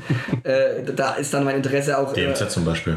DMZ zum Nee, Beispiel. das zum Beispiel nicht. Aber wir, natürlich können wir noch die beiden Magazine erwähnen in der Rechten. Kompakt und zuerst. Ja, auf jeden Fall. Also ist jetzt nichts für uns vielleicht, aber sollte man, äh, sollte man eine Phase gelesen haben. Und äh, ich finde es auch ähm, wichtig, dass, dass es sowas wie Kompakt und zuerst gibt. Aber wenn man das so subsumiert, ist es doch mehr als ich dachte. Also Ja, auf eben, zehn Magazine, auf so zehn. Magazine kommt man schon, ne? Ja, also ähm, die, die, die, es gibt halt eben ähm, äh, nicht sowas wie in den 70er, 80ern, so dezidiert neurechte, strategische Organisationen. Es gibt, keine Theo es gibt keine Theorie-Periodika, das kann man glaube ich sagen. Also wenn man die kompakt sich anschaut, die kommt ja, und da will ich niemandem zu nahe treten, historisch schon eher von diesem Verschwörungsgleis. Das kann man schon so sagen. Äh, Wie man das heutzutage einschätzen möchte, das bleibt jedem selbst überlassen. Aber heute hat es schon auch so aktuelle journalistische Dinge mit drin. Keine Ahnung, Flutkatastrophe, die sind hingefahren, machen eine äh, Reportage. Ja, bitte. Dieses Sonderheft über die Antifa und so weiter. Ich will äh, das gar nicht bewerten. Ich sage nur, äh, das hat sich gewandelt und äh, wir finden uns mit der Kompakt schon im, im rechten, äh, eher boomerischen Bereich wieder. Aber auf jeden Fall hat es im Gegensatz zu sowas wie Decato äh, eine Lebensberechtigung. Auf jeden Fall. Also es deckt einen ganzen Bereich ab, den es sonst überhaupt nicht gibt. Und ich kenne es tatsächlich aus eigenem Erleben, dass sogenannte Normies nach rechts gewandert sind über Kompakt. Und das waren dann keine Boomer, das waren keine Erzähl's von dir selber, ja. Nee, tatsächlich nicht. Äh, Das ist nicht der Fall. Aber ähm, äh, obwohl ich die frühe Kompakt auch geschätzt habe, als auch noch ähm, äh, äh, ähm, andere Autoren dort geschrieben haben, als es ja noch so ein bisschen so eine Art so einen Querfront-Hype gab. Ja. Naja. Aber, aber äh, äh, äh, Kompakt hat eben so eine gewisse Konjunkturorientierung. Also man merkt, wenn man wahrscheinlich jetzt mal ins Archiv gehen würde und die Kompakt von Anfang an bis jetzt schauen, äh, anschauen würde, durchblättern würde, sieht man eben, dass Jürgen Elsässer es schon immer sehr versteht, aktuelle Trends aufzugreifen, die zuzuspitzen und populistisch nutzbar zu machen. Ähm, nicht in jedem Fall gefällt mir das, aber ich bin auch nicht die Zielgruppe, aber so wie Philipp sagt, die Existenzberechtigung ist auf jeden Fall da. Ist auch zu einem, äh, zu einem vergleichsweise großen Unternehmen einfach geworden. Ne, muss man halt auch sagen, die beschäftigen, ich weiß nicht wie viele, aber mittlerweile sehr viele Leute haben da ihre. ist doch gut. Genau. Also es ist, ähm, die, wenn man die Sezession als das neurechte Flaggschiff äh, bezeichnen möchte, hat man, glaube ich, als nicht als Gegenspieler, aber als, als, äh, als eine zweite Achse, äh, auch was die Wirtschaftlichkeit und so angeht, muss man da auf jeden Fall kompakt nennen. ja. Und dann, äh, was wir jetzt äh, sozusagen ein bisschen unter den Tisch fallen haben lassen, ist noch die zuerst. Hab ich schon erwähnt, doch. Hast du erwähnt ich erwähnt. zuerst. Ähm, ganz andere Baustelle. Ja. Aber wir haben schon eine relative Fülle. Und dann natürlich noch dein äh, Steckenpferd äh, Anbruch. Oh, jetzt, äh, nee, also gibt's noch, ja? Haben die mehr als eine Ich Auflage glaube, gebracht? ich glaube, wir haben äh, die dritte Ausgabe jetzt sogar. Ja, weltbewegend. Der ist doch dieser, äh, dieser Möchtegern Harald Schmidt auch dabei. Mit, mit ihren fünf, Mit, der mit dieser Brille, der immer unter Ja, ja. anderen Namen schreibt. der irgendwie fünf Aber das bist hat. nicht du, obwohl du auch so. Das ist ja lustig. Ich kann, ich kann voller Stolz sagen, dass ich das nicht bin. Ich bin auch glücklich drüber und dankbar. Und äh, in dem Fall ist ja Gott ergeben, äh, dass ich das nicht bin. Aber äh, man muss auch generell sagen, eigentlich, wenn man jetzt diese Zeitschriftenwelt anschaut, äh, rechts der Mitte, von liberal-konservativ bis, bis rechts, dann können wir noch rechts außen gibt es noch jetzt dieses äh, Agora Europa. Das kann, ja, Von, äh, von Metapol ne? gibt es jetzt noch, genau, von Mark, Alexander Markovic, ähm, der dort mitmischt. Es gibt äh, Die, die, die, die deutsche war's. Stimme gibt es auch. Deutsche Stimme gibt es als Magazin, Monatsmagazin. Die gibt es noch. Aber wenn man dieses ganze Feld anschaut, dann muss man sagen, also erstens findet jeder sein Plätzchen, also wenn er wirklich lesen will. Ja. So, und zweitens ergibt sich daraus die, notwendige, äh, die Notwendigkeit, dass man mehr Leser aktiviert, egal wer. Mhm. Also es muss einfach, und es ist ja auch oft so, dass die Leute auch wandern. Also es gibt auch Leute, das hat mir einer beim vorletzten Schnellroder-Event sozusagen erzählt, äh, da, da hatten wir über solidarischen Patriotismus diskutiert und er hatte das Gespräch damit eröffnet, dass er langjähriger eigentlich Freiabonnent war. Bin ich erstmal erschrocken kurz äh, und dachte so, oh Gott, jetzt muss ich eine halbe Stunde lang anhören, warum der freie Markt dann doch alles regelt und warum die Privatisierung uns äh, Glück verheißt. Und dann sagte der halt so, ja, da hat er eben gesehen, ab und zu mal Lichtmess dort geschrieben, aha, was macht er sonst so, gegoogelt, Sezession. Und so kam der rübergewandert. Das, das, das, also man darf das nicht unterschätzen, dass innerhalb der Rechten ja auch Sortierungsprozesse gibt. Jeder entwickelt sich weiter, jeder verändert sich, dann sucht man vielleicht was Neues, dann landet man vielleicht bei Sezession und Teilhausung Europa und das ist ja dann gut. Also es muss ja irgendwelche Brücken geben. Vielleicht wäre es ja deswegen auch ganz gut, wenn du mal öfter in eigentlich nicht freischreiben würdest. Ja, Herr Lichtschlag, also äh, der hört das ja mit Sicherheit im Podcast, dann, äh, dann soll er eben einen Gastbeitrag fragen. Also Gerne. ich weiß, dass ein gemeinsamer Förderer von Eigentümlich Frei und IFS das sogar mal vorgeschlagen hat, ist eine Art Podium zu machen äh, ähm, äh, mit meiner Beteiligung und dem Libertären. Das wurde dann ähm, leider Gottes ähm, komplett abgelehnt. Wobei man auch da sagen muss, das kommt natürlich auch darauf an, mit wem man debattiert. Also mit einem anderen Lichtschlag zu diskutieren lohnt sich. Hat ja auch Götz Kubitschek in der Session mehrfach gemacht. Das ist dann interessant und hat auch einen gewissen Unterhaltungswert. Aber dann gibt es natürlich irgendwelche libertären Kiddies, die wertet man nur auf, wenn man sich mit denen ernsthaft unterhalten würde. Also man hat Lebenszeit, die Lebenszeit ist wie jede Ressource limitiert und die limitierte Ressource muss ich dann nicht opfern für, für irgendwelche Kids. Aber wenn wir jetzt mal diese ganze äh, Zeitschriftenlandschaft anschauen, dann muss man sich ja doch fragen, wir hatten das ja im letzten Podcast äh, intensiv äh, besprochen, welche Bücher wir jetzt äh, jungen naja, patriotisch angehauchten äh, Personen in die Hand drücken würden, welche Magazine würden wir denn in die Hand drücken? Ja, das kommt darauf an, wie alt ist der, woher kommt der, welchen, äh, ohne das jetzt eigentlich böse zu meinen, welchen Bildungshintergrund hat er, welchen Bildungsinteresse hat er, welchen Lesehunger hat er, welche Zeit hat er auch. Also da, da würde ich keine Pauschalaussage machen, aber grundsätzlich bin ich der Meinung, in der jetzigen Zeitschriftenlandschaft, so wie sie jetzt im August 2021 ist, sollte man die Sezession im Abo halten, um informiert zu sein, was im neurechten äh, Dachorgan vor sich geht. Man sollte die Kehre abonnieren, weil es das ambitionierteste und wichtigste junge Projekt ist, ähm, äh, vor allem natürlich auf dem Feld äh, der ökologischen Frage, die zunehmen wird, im, Hin im, Hin im Hinblick auf Klima, Umwelt, Natur etc. Also die sollte man auch im Abo halten und dann ist man als Student da oder als normaler Leser bei 50, 80 Euro im Jahr. Und wenn mir dann jemand sagt, das ist nicht machbar, dann muss ich immer schmunzeln, weil ich ja auch weiß, äh, was die Kleidung kostet, die die äh, Kameraden tragen, was, äh, was ein Fußballticket kostet, was eine Auswärtsfahrt kostet mit Bus, Alkoholkonsum und Verzehr. Also 80 Euro im Jahr ähm, hat man im Regelfall schon soziale Härtefälle jetzt ausgeschlossen, aber für die gibt es ja auch immer einen Weg, das Abonnement dann preisgünstiger zu gestalten. Also lange Rede, kurzer Sinn. Wichtig ist, die Leselust zu wecken. Und wenn jetzt jemand ähm, mit kompakt den Einstieg findet, dann ist es doch auch genauso gut, wie wenn er es mit was anderem findet. Hauptsache, die jungen Leute fangen wieder an, rechts zu lesen. Aber vielleicht liegt es ja auch daran, dass die ähm, Leute das nicht lesen, nicht an einem monetären Hintergrund, sondern weil sie die, das Angebot scheiße finden. Wenn das so ist, ähm, äh, dann wird sich in den nächsten Monaten, Jahren mit Sicherheit äh, in diesem Segment was tun. Dann wird dann es was Neues geben, weil das so ist, wenn, wenn Nachfrage entsteht, das ist die klassische Marktregel, lieber Volker. Ja. Ne? Nee, also Spaß beiseite. Ich, also ich glaube schon, dass ich die, diese ganze Neurechte oder generell die rechtsorientierte Zeitschriften und Zeitungenlandschaft ist ja nie statisch. Eine wird verschwinden, der andere kommt. Aber da sind wir Das bei ist der entscheidenden Frage, was fehlt denn? Fehlt, fehlt denn überhaupt was? Ja. Wir haben jetzt hier mindestens zehn Periodika. Du siehst ja, was fehlt. Also fehlen würde natürlich äh, äh, die Ecke, die in den 70er Jahren dominierte und die heute verschwunden ist. Das ist die Ecke, die im Endeffekt äh, früher bezeichnet wurde als Nationalrevolutionäre, wobei heute der Begriff natürlich inflationär verwendet wird, auch von irgendwelchen NW-Gruppen, die eigentlich mit den historischen äh, äh, Nationalrevolutionären der 30er nichts zu tun haben. Ernst Niekisch, Karl Otto Petel, Otto Strasser etc., aber auch mit den Nationalrevolutionären der 70er, 80er nichts zu tun haben. Junges Forum, Henning Eichberg, Sache des Volkes, ähm, äh, äh, Aufbaugruppen und so weiter und so fort. Das heißt also, ähm, dass dieses Segment fehlt. Es fehlt auch deren Konnex, den die damals ja gemacht haben. Die waren ja nicht nur nationalrevolutionär, die waren ja auch sozialrevolutionär und paneuropäisch. Ähm, äh, dieses Feld ist, äh, liegt brach. Aber ähm, äh, ich meine, Junge Europa Verlag gibt's, der bedient es zumindest in einer gewissen Weise im Buchsegment und im Zeitschriftensegment, ob es dann die Zukunft ähm, äh, erforderlich macht, dass es dann auch so eine Art äh, Theorieorgan aus dieser jungeuropäischen sozialrevolutionären Ecke gibt, das wird sich zeigen. Aber ähm, auch da muss man natürlich trotzdem, trotzdem in dem Fall tatsächlich äh, Marktanalyse betreiben und schauen, gibt es genug junge Menschen oder generell Menschen, die bereit sind, diesen Weg gemeinsam zu gehen und es auch zu unterstützen. Wobei- Weil es wobei- hilft ja nicht, ein Magazin für 40 Leute zu drucken. Klar, wobei diese Sorge gab es ja beim Verlag selber auch schon. Und die wurde ja aufgerieben in der Hinsicht, dass man sagt, es gibt sie. Wir haben gute Verkaufszahlen, gute äh, Abnehmer, junge Leute, die äh, auch nicht aus dem bisherigen äh, Käuferkreis anderer Magazine und Verlage kommen. Das heißt grundsätzlich das Segment äh, zu erschließen, wenn man das jetzt so marktwirtschaftlich äh, ausdrücken möchte, glaube ich, ist möglich. Die Frage ist, ob es tatsächlich sowas benötigt oder ob es nicht diesen gescheiterten Versuch von Arcadi braucht, eine Neuauflage, eine, eine Art ähm, Lifestyle-Magazin zu schaffen, weil äh, ich denke jetzt nur an den ein oder anderen aus Dresden, den ich kenne, der in einer Jugendgruppe organisiert ist, äh, die außerhalb der IB steht.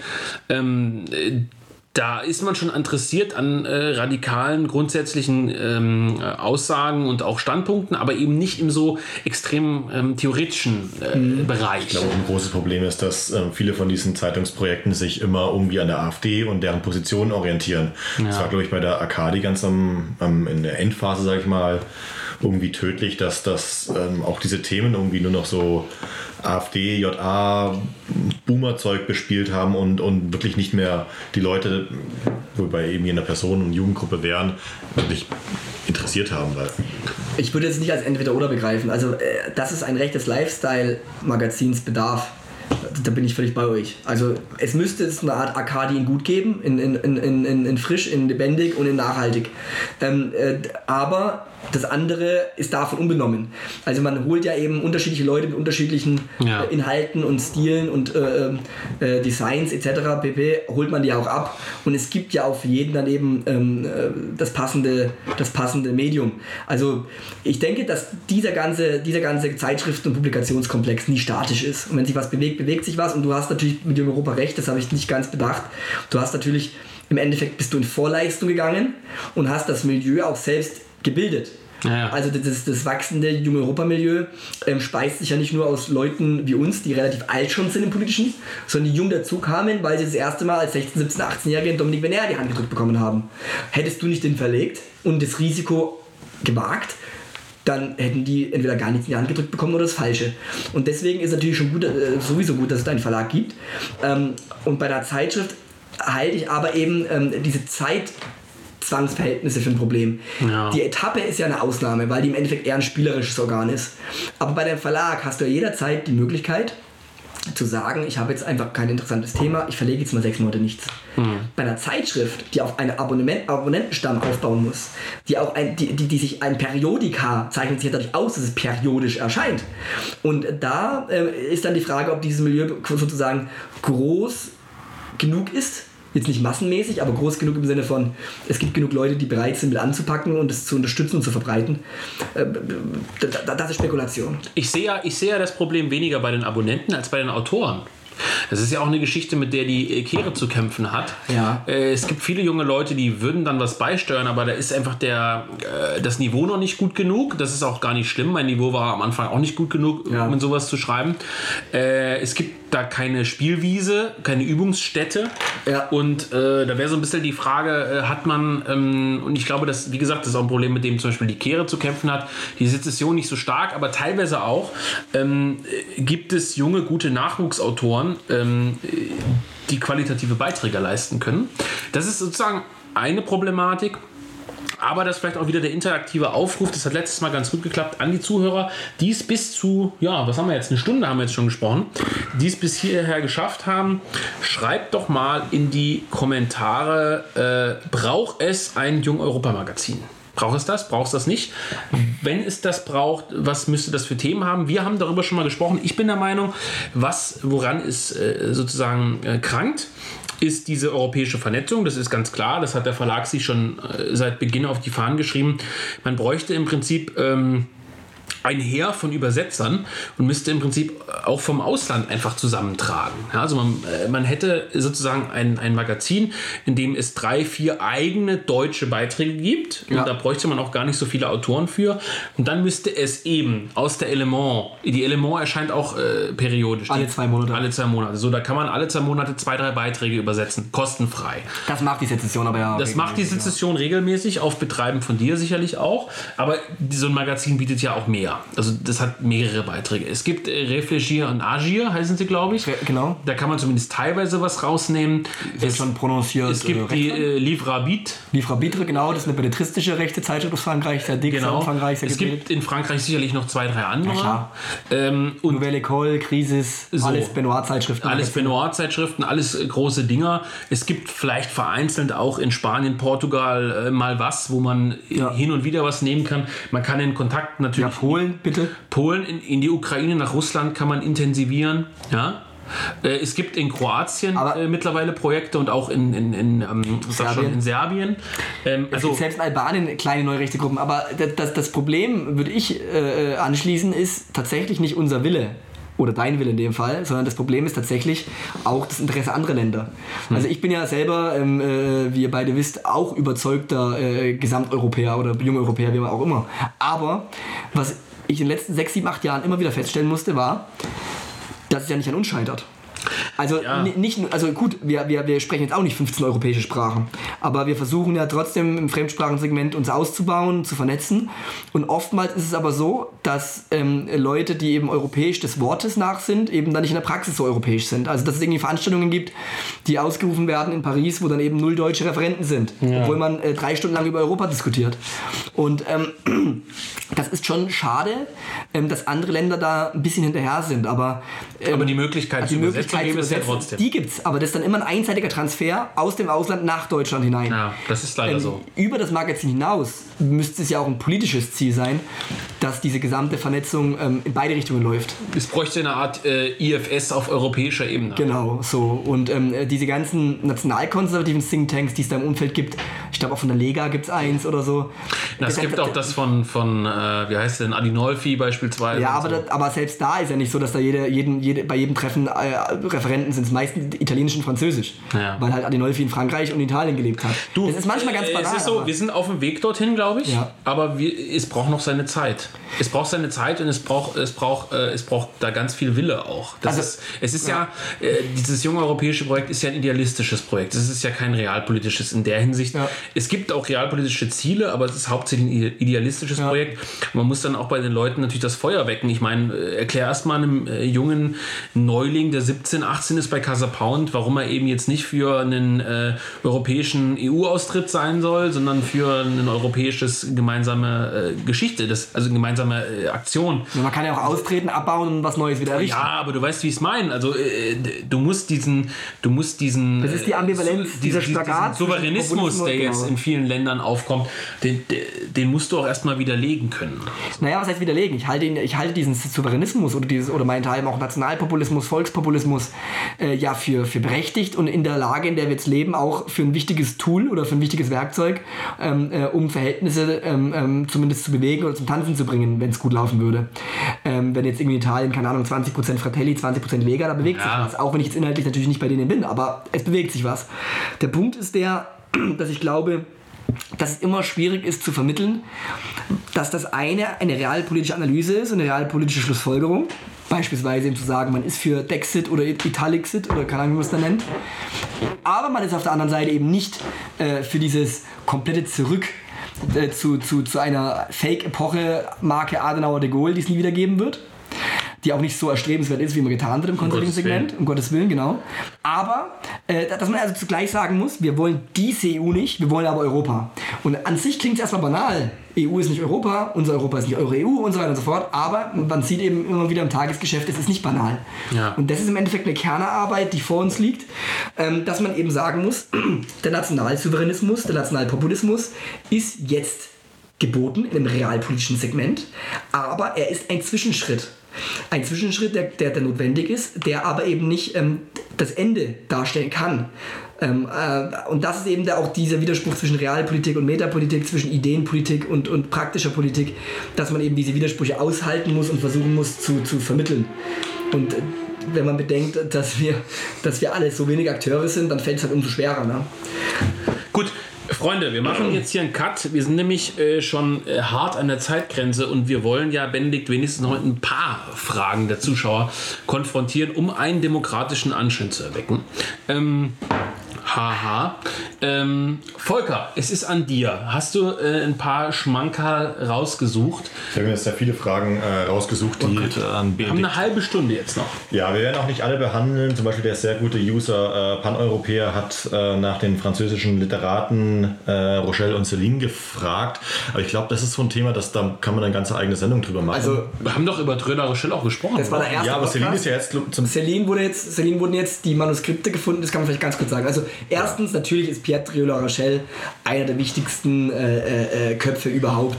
Er hat dieses ganze europäische Denken ähm, erst verschriftlicht äh, von rechts und er hat vor allem ja auch Impulse ausgesendet auf Chomabir, Chomabir auf Benoit und auf Venner. Also lange Rede, kurzer Sinn, er ist der über, über, Übervater auch der Nouvelle Droite.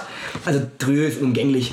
Zweitens, Celine Ich habe in der aktuellen Sezession äh, seinen Roman ähm, Tod auf Raten, ehemals Tod auf Kredit, äh, rezensiert.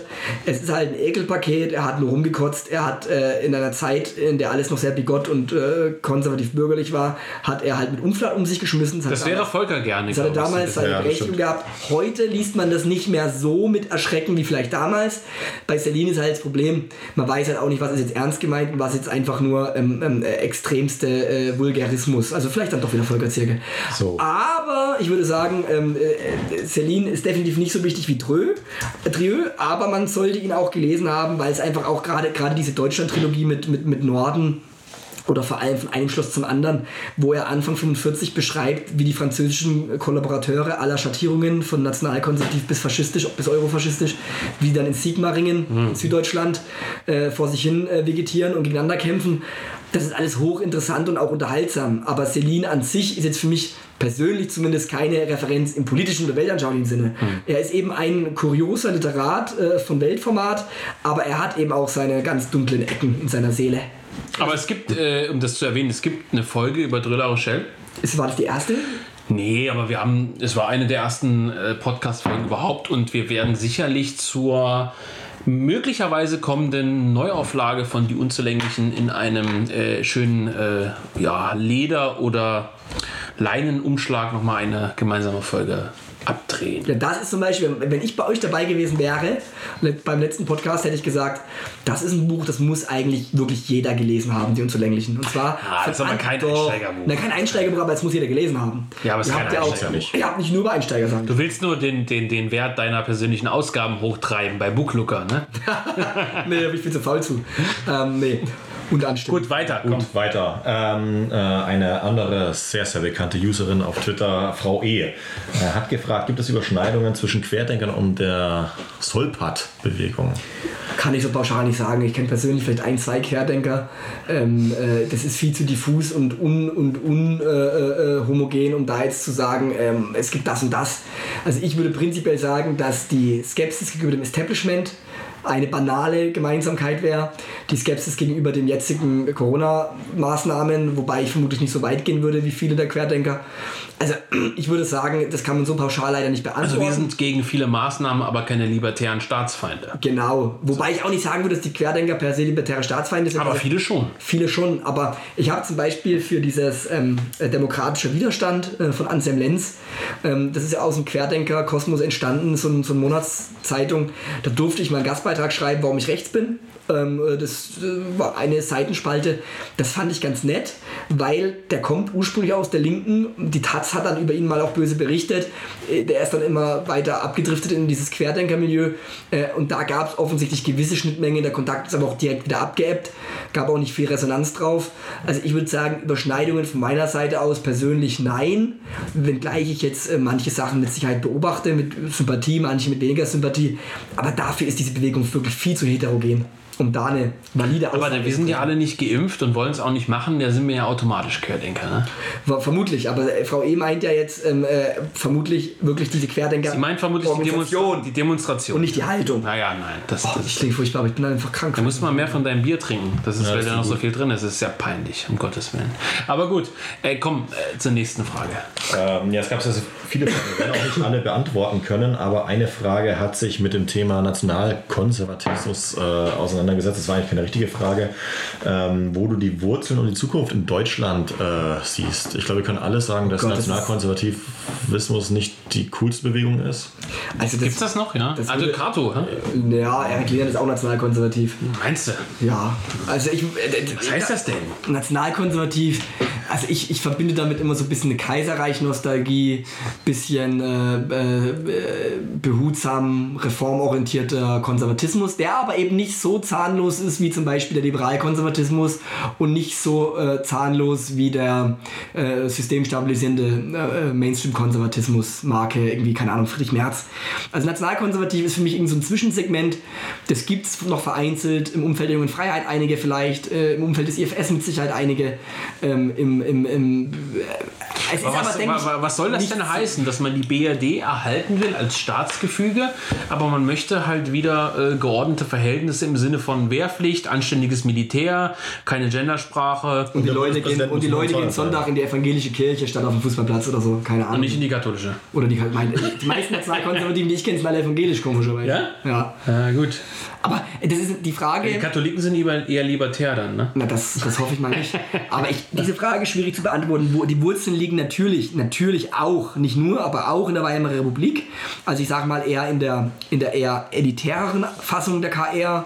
Ähm, ähm, dann im, im, in den 50er, 60er Jahren mit Sicherheit auch ähm, im Adenauer Umfeld, rechts von Adenauer. Also so das, was man vielleicht als die gaullistische Rechte in Frankreich bezeichnen würde, zu der auch Armin Mohler ja eine gewisse Zuneigung hatte, gerade in seiner aktiven Frankreich-Phase. Also es gibt da schon auch interessante Stränge. Ich persönlich kann damit nichts anfangen, aber es gibt äh, beim IFS ein interessantes Buch, ähm, das, das möchte ich wirklich empfehlen. Äh, ähm, und zwar heißt das äh, Kurze Geschichte der konservativen Intelligenz in Deutschland von, Karl, von Kalle Weismann. Und Kalle hat da drin ähm, die verschiedenen Gaullisten, Nationalsouveränisten, Nationalkonservative, ähm, äh, Christliche, was auch immer, hat der alten BRD wirklich prägnant beschrieben. Mit Hinweisen auf Zeitschriften, mit Hinweisen auf prägnante Köpfe, auf prägnante Begriffe. Also wer sich für diese Wurzeln des Nationalkonservatismus interessiert und wer glaubt, er muss sich damit beschäftigen, unbedingt dieses Buch lesen. Da sind alle Infos drin, die notwendig sind. Und wer da noch weiteren Bedarf hat, da zu lesen, kann in diesem Buch genug Hinweise finden, äh, äh, um sozusagen sich neues Material anzuschaufeln. Wobei der Nationalkonservatismus ja immerhin einen etatistischen Kern hat. Genau, und das ist auch, das ist, denke ich, auch die, die, die, die Klammer, die es gibt zu diesem kleinen Submilieu, wenn es noch als Milieu existiert und nicht nur als Einzelpersonen, dass man eben sagt, man hat diese ähm, staatsorientierte Klammer. Oft auch, muss ich sagen, äh, auch wenn ich damit bei euch, glaube ich, keine offene Tür einrenne, äh, das Preußische. Ähm, was auch als, als, als Klammer wirken kann, zum Beispiel zwischen einem eher solidarischen Patriotismus und einem eher nationalkonservativen Weltbild. Cool an den Preußen war ja immer, dass die antikatholisch waren. Also, Das wäre ja auch so ziemlich mein einziger Kritikpunkt am, am, am historischen äh, Preußentum und als, am, am Preußentum als Idee. Aber nein, das Preußentum hat es ja auch geschafft. Na gut, die Katholiken sind eher näher an den Italienern halt dran. Siesta halt. ja, Kleiner Scherz. Nein, mach mal weiter, komm. ja. Was wäre Europa ohne Katholizismus? Also, aber das ist ein anderes Thema. ja, gut. Nicht viel. Gut, wir könnten das äh, ewig ausweiten. Ähm, eine letzte Frage vielleicht noch, auch weil ich sehe, dass es oder höre, dass es mit deiner Stimme bergab geht. Benedikt, du bist ja bekanntlich ähm, krank, kann man es vielleicht so sagen? Ich wollte es eigentlich heute nicht sagen, aber danke, Kameraden, für euer Mitleid. Äh, ein äh, Genosse fragt nach den nach alternativen Konzepten im Verhältnis von Staat und Markt mit Blick auf China, Syrien und äh, Gaddafi nennt er als äh, Bezugspunkte. Das grüne Buch. Ja, also äh, handle ich kurz ab. Äh, erstens, wichtig ist eben aus dieser Dichotomie Markt versus Staat auszubrechen. Es gibt keine freien Märkte, es gibt nur eingebettete Märkte. Märkte bedürfen der Staaten, Markt, Märkte bedürfen der Regeln und auch der Regeldurchsetzung. Ähm, das ist das Erste. Das Zweite ist, ähm, ich persönlich interessiere mich extrem für diese Mischformen. Also ich bin, ich, ich finde es uninteressant, sich mit reinen kommunistischen Ideologen zu beschäftigen oder auch auf der anderen Seite mit reinen libertären oder äh, anarchokapitalistischen Ideologen. Ähm, äh, auch diese ganzen widerlegten ähm, Typen wie Hayek, äh, Mises und Co. will ich nicht lesen oder habe ich gelesen, aber will ich nicht mehr lesen. Was sind, sind das Autoren oder? Das sind Autoren, das sind im Endeffekt, so, ja. ich sag mal, der Versuch, das ist so wie Disney, so ein bisschen, ne? ja, es, es, ist, Abkopplung es ist Globalismus auf libertär getrimmt. Ah, ja. Aber deswegen eben trotzdem Globalismus um zu verwerfen. Äh, jetzt, äh, Im solidarischen Patriotismus habe ich dazu ein Kapitel ausgeführt. Ähm, ansonsten muss ich sagen, dass es, es gibt hochinteressante Mischformen in China, in Ungarn, in Polen, in verschiedenen Ländern Europas. Bei Gaddafi stecke ich zu wenig drin. Äh, der ist auch weg. Ich glaube, jetzt sein Neffe oder so will zurückkommen ne? und Libyen äh, wieder einen. Was ja im Prinzip erstmal eine begrüßenswerte Idee ist, oder? Ich kenne kenn den Typen nicht, aber, aber Libyen ist schon schwierig. Ähm, äh, also da kann ich wenig dazu sagen, aber äh, es gibt da auch wieder ein sehr lesenswertes Buch zu dieser chinesischen Mischform-Idee. Ähm, wie heißt denn das? Ähm, ich glaube, das chinesische Jahrhundert oder so, von Wolfram Engler oder irgendwas ähnliches. Bin leider jetzt gerade nicht. Du meinst aber nicht das Buch von dem Chinesen, logischerweise, ne? Nein, das ist ein deutscher ähm, ähm, Sinologe, hochinteressant. Äh, äh, Habe ich auch eine Sezession rezensiert, ist glaube ich sogar online gratis verfügbar, wer sich dafür interessiert. Also das ist hochinteressant über diese Mischformen, über, diese, über das Verhältnis zwischen verschiedenen staatlichen Unternehmen. Über Art Staats Staatskapitalismus, kann man sagen. Ne? Ja, aber eben nicht irgendwie monokausal erklärt, sondern es gibt eben zig verschiedene Ja, ja. Formen und Beteiligungen. Das ist interessant. Und äh, gerade auch diese Debatte, die muss man nicht neu erfinden. Also es gibt zum Beispiel einen, einen Tschechen, den ich sehr zur Lektüre empfehlen kann, Otar Schick. Ähm, der war einer der Protagonisten des Prager Frühlings äh, 67, 68 äh, bis Anfang 69. Der hat äh, versucht, reformsozialistische Ideen ähm, ähm, zu platzieren, ähm, äh, ist dann ins Exil nach St. Gallen äh, in die Schweiz, hat dort auch einen Lehrstuhl erhalten und hat so versucht, ähm, äh, Synthesen zu entwickeln auf der Höhe der damaligen Zeit. Muss man natürlich immer mitbedenken, dass die Digitalisierung nicht enthalten. Ist sehr lesenswert, Otter Schick, auch wenn er am Ende dann sehr abgedriftet ist, fast schon in eine Art ordoliberale ähm, ähm, Spielrichtung. Aber Otter Schick ist zu empfehlen. Also da würde ich sagen, das ist, das ist wirklich ein Thema für drei Sendungen, diese Mischformen. Ja. Aber ich denke gerade die deutsche Traditionslinie auch, wenn man jetzt mal abseits von Polen, Ungarn, China geht oder abseits von Otter Schick, dann muss man einfach sagen, in der deutschen Traditionslinie des Wirtschaftens, es gibt die Genossenschaftsidee, eine grandiose Idee. Es gibt ähm, staatliche Daseinsvorsorge-Elemente, die, die ihresgleichen suchen, immer noch, trotz BRD-Verhältnissen. Also Deutschland hat wirklich so eine reiche Traditionslinie, dass man sich wirklich nicht nach irgendwelchen äh, äh, Chicago Boys richten muss, die dann irgendwie ein angloamerikanisches, verkürztes, libertäres äh, äh, Wünsch dir was denken hierher bringen und irgendwie reale Probleme verknüpfen mit einer völlig irren Propaganda. Und das ist, glaube ich, viel wichtiger, äh, erstmal voranzustellen, äh, zu sagen, Mischformen ja, es gibt keine reine Staat oder reiner Markt, sondern es gibt immer verschiedene reale äh, Widersprüche in der, in der Realität eben. Aber man soll eben sich davor hüten, sich in irgendwelchen libertären Fahrwassern ähm, zu ertrinken. Gut, werde ich äh, beherzigen das nächste Mal. Ähm, Volker, bei dir mache ich mir da noch am wenigsten Sorgen. äh, das weiß ich natürlich. Ähm, Besonders wegen deines T-Shirts jetzt. ja, Das können wir aber nicht vorlesen. das können wir nicht vorlesen. Ähm, Teehemd, wie manche auch sagen. Wie du es sagst. Ich habe ich hab festgestellt, dass es in den Kommentaren großes Interesse an äh, Ungarn gibt. Du hast es gerade eben gesagt, auch bei den Mischformen. Ist auch vielleicht ein Thema, da gab es jetzt mindestens drei Fragen dazu, ähm, dass wir uns für andere mal aufheben müssen.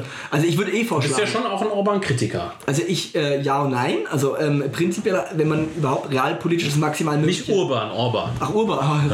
nee, ähm, wenn man das wirklich realpolitisch betrachtet, halte ich Ungarn und Polen, die beiden Nationen und ihre, die beiden Regierungen, für das im Rahmen des jetzig EU-mäßig gegebenen, immer unter dieser Einschränkung, für das maximal Mögliche, was gerade eben so geht. Aber das sehe ich zum Beispiel in Polen überhaupt nicht. Also in Polen sehe ich das gerade. Also die, die, ich finde zum Beispiel die PiS-Partei interessanter teilweise noch als Orban, weil PiS es schafft, bei Werten, Familie, Gesellschaft, Abtreibung etc. rechts zu sein, Nationalismus oder zumindest Patriotismus, während sie es im Sozialen einen moderat sozialen Kurs schlagen. Ja, also und diese, gleichzeitig halt auch Hardcore-NATO-Knechte sind. das ist aber jetzt außenpolitisch. Das ist natürlich Ja, ein Problem. klar. Aber es gibt keinen Staat innerhalb der EU, wo man die reine Lehre verwirklicht sieht. Also erstens sieht man die eh nie verwirklicht, aber selbst wenn man jetzt sagt, was ist in der EU möglich, dann würde ich einfach sagen, Polen, Ungarn sind die noch die besten. Das heißt nicht, dass ich jetzt alles abfeiere oder unkritisch bin. Also ich sehe auch bei Orban ganz kritisch diese Oligarchisierung dieser, dieser Medienstrukturen Ja, die oder die. Oligarchisierung der Konzernkomplexe. Aber man muss immer sehen, was hat man eben anderswo. Also ähm, ich versuche das übrigens an Sammelstelle in den letzten Monaten auch immer wieder ähm, ähm, einen Blick nach Polen und Ungarn zu lenken. Da baue ich auch Kritik ein, auch Lob, je nachdem, was eben gerade besprochen wird. Aber Polen und Ungarn sind definitiv interessante Länder, auch wie Tschechien und Slowakei. Aber natürlich gibt es in Polen, da hast du völlig recht, dieses Problem der übertriebenen Amerikahörigkeit. Das hat mich auch in Albanien so gestört. Ähm, äh, obwohl ich ja natürlich Pan-Jugoslawe bin als junger Europäer, habe ich äh, äh, auch eine Zuneigung zu, zu Albanien. Und äh, als ich das eine Mal dort war, überall, äh, äh, und zwar nicht an der Küste, jetzt im Tourismusgebiet, sondern wirklich im Binnenland, an jedem zweiten Haus neben der albanischen Fahne äh, äh, auf einmal irgendwie Ami-Fahnen oder so. Aber so wie in Albanien muss man es eben auch in Polen irgendwie versuchen, zumindest historisch zu verstehen. Die haben eben Angst vor, also die Polen zum Beispiel eben ganz massive Angst oder Abneigung gegenüber Russland, G- die baltischen Länder noch stärker. Die haben eben historische Traumata. Und die historischen Traumata kann man natürlich kühl und rational bewerten, aber wir sind eben nicht Betroffene und emotional ist das was anderes. Also ich will nicht diese NATO-Hörigkeit entschuldigen, aber ich möchte zumindest darauf hinweisen, dass es auch für einen Polen schwierig ist, sich da zu positionieren. Und äh, es gibt ja in dieser Regierungsallianz äh, der Peace-Partei in Polen verschiedene Parteien, unter anderem eben Peace, die regiert als Hauptpartei, dann gibt es das Solidarische Polen, es gibt ähm, ähm, drei, vier kleinere Parteien, eine ist jetzt ausgetreten aus dem Regierungsbündnis. Lange Rede, kurzer Sinn, es lohnt sich auf jeden Fall immer der Blick nach Warschau und nach, und nach, und nach Budapest. Ich freue mich auch, dass ich jetzt dieses Jahr ähm, in, in einem ungarischen Magazin Kommentar, das ist in einem Orban-nahen Kulturinstitut ähm, wird das herausgegeben, durfte ich einen, einen, sehr ausführlichen, ich glaube, keine Ahnung, 30.000, 40.000 Zeichen Aufsatz abfeuern über den Konservatismus der Zukunft in Europa, europäisch und sozial. Also es gibt da auch Berührungspunkte, es gibt auch Kontakte. Ähm, äh, ich, ich würde jetzt nicht alles äh, glorifizieren, aber ich würde schon sagen, wenn in Europa ähm, jenseits von Frankreich, Deutschland, Österreich ähm, man sich vernetzen möchte, ist für uns äh, als kleines Milieu mit Sicherheit Ungarn und Polen extrem wichtig. Gut, ich möchte das noch kurz, bevor du das Schlusswort sprichst, Philipp, das wirst du ja sicher gleich machen wollen, noch eine Einladung aussprechen, weil ich auch ein großer Polen-Fan bin eigentlich. Äh, sollten wir mal zusammen nach Polen fahren, dann möchte ich mit dir nach Posen fahren, in die kleine, aber feine Bar Proletariat. aber ist das zu empfehlen, ja? Ja, die ist sehr lustig. Da müssen wir aber dann erstens klären, ob er dem Spiel Lech oder Warta zu Hause spielt. Ja. Die, meisten, die meisten finden ja Lech geiler, weil die auch eine geilere Fanszene haben. Ich, mein Herz schlägt aber immer für die Underdogs eher. Also mhm. ich, äh, bei Warta ist es jetzt nicht der Fall, weil die grün-weiß sind und grün-weiß geht einfach nicht. Es gibt keinen deutschen Verein. Deswegen bist du Chemie-Fan auch. Ja, so und äh, äh, auch, in, auch in Warschau. Also Polonia Warschau ist natürlich geiler als Legia, finde ich. Aber 99% der normalen Deutschen, wenn wir jetzt auf die Straße rausgehen, ja, da, dann würden die alle sagen Legia. Ne? Aber ich bin der Meinung, Polonia ist kultiger. Ich bin auch der Meinung, Warta Posen ist auf seine Art irgendwie kultig, aber ich würde das nicht so ernst nehmen, weil ich grün-weiß nicht mag. Soll also sich Thomas Fröhlich mal anhören. Ja, Thomas Fröhlich, mit dem habe ich darüber sogar so mal ganz kurz gesprochen. Der ist ja aber Hamburg-Fan, ey, absurderweise. Und, und Glasgow Rangers. Ähm, ähm, ja gut, das, das ist natürlich, das ist ja praktisch der Milton Friedman unter den Fußballvereinen. also Thomas Fröhlich ist wirklich so mein, mein, mein äh, Parade, also mein Ausnahmelibertärer. Also der ist auf jeden Fall so in Jeder Ordnung. kennt seinen Libertären. Ja, ja. Und ich kenne Thomas Fröhlich. Ich finde ihn auch in Ordnung. Ich habe ich hab tatsächlich, glaube ich, wenn ich mich jetzt nicht ganz täusche, habe ich dem sogar mal irgendwas wegen Polonia Warschau geschickt, weil er mir das genau übersetzen sollte. Weil, äh, äh, ja, egal. Aber äh, posen gerne, gehen wir zum Lech-Spiel undercover. Ich werde nur ins Proletariat reingehen. Gut, dann glühst du vor, ich gehe ins Stadion, trinke dort ein, zwei Lech, haha. Und ähm, dann. Äh, aber ja. Lech ist ja so ein Standardbier, ne? Ja, gut, aber bei ja Lech-Posen trinke ich halt ein Lech. Ah, okay, gut. Äh, ich wollte aber da den Werbeblock schlagen. Wobei, äh, wenn wir bei dem Thema, jetzt kommen wir zu interessanten Themen, mhm. äh, bei dem Thema ähm, ähm äh, Bier in der Region äh, von Posen bis hoch nach Pommern, äh, da würde ich dann doch eher das Bossmann aus Stettin empfehlen. Ja, Pogo und Stettin ist eh cooler. Ne? Das neue Stadion wird auch richtig gut. Also würde ich eher dann zum Bossmann tendieren. Aber auch das. Würdest du sagen Danzig, Breslau oder Stettin? Finde ich nicht witzig. ähm, zumal ich auch sagen muss, ähm, Polen ist schon eigentlich cool.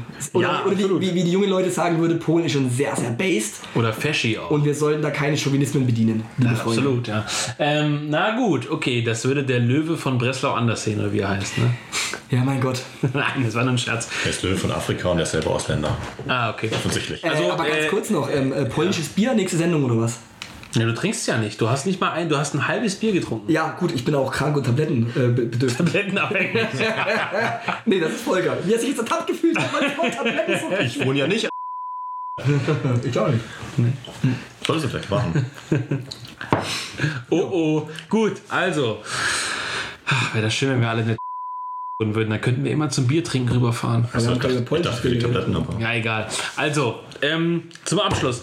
Äh, äh, Ungarn, Maria Schmidt, Vorwortschreiberin Theorie der Diktatur. Eben. Aktuelles Buch. Eben. Schöner Bogen. Schöner Bogen zum Verkaufen, ist ja klar, was sonst.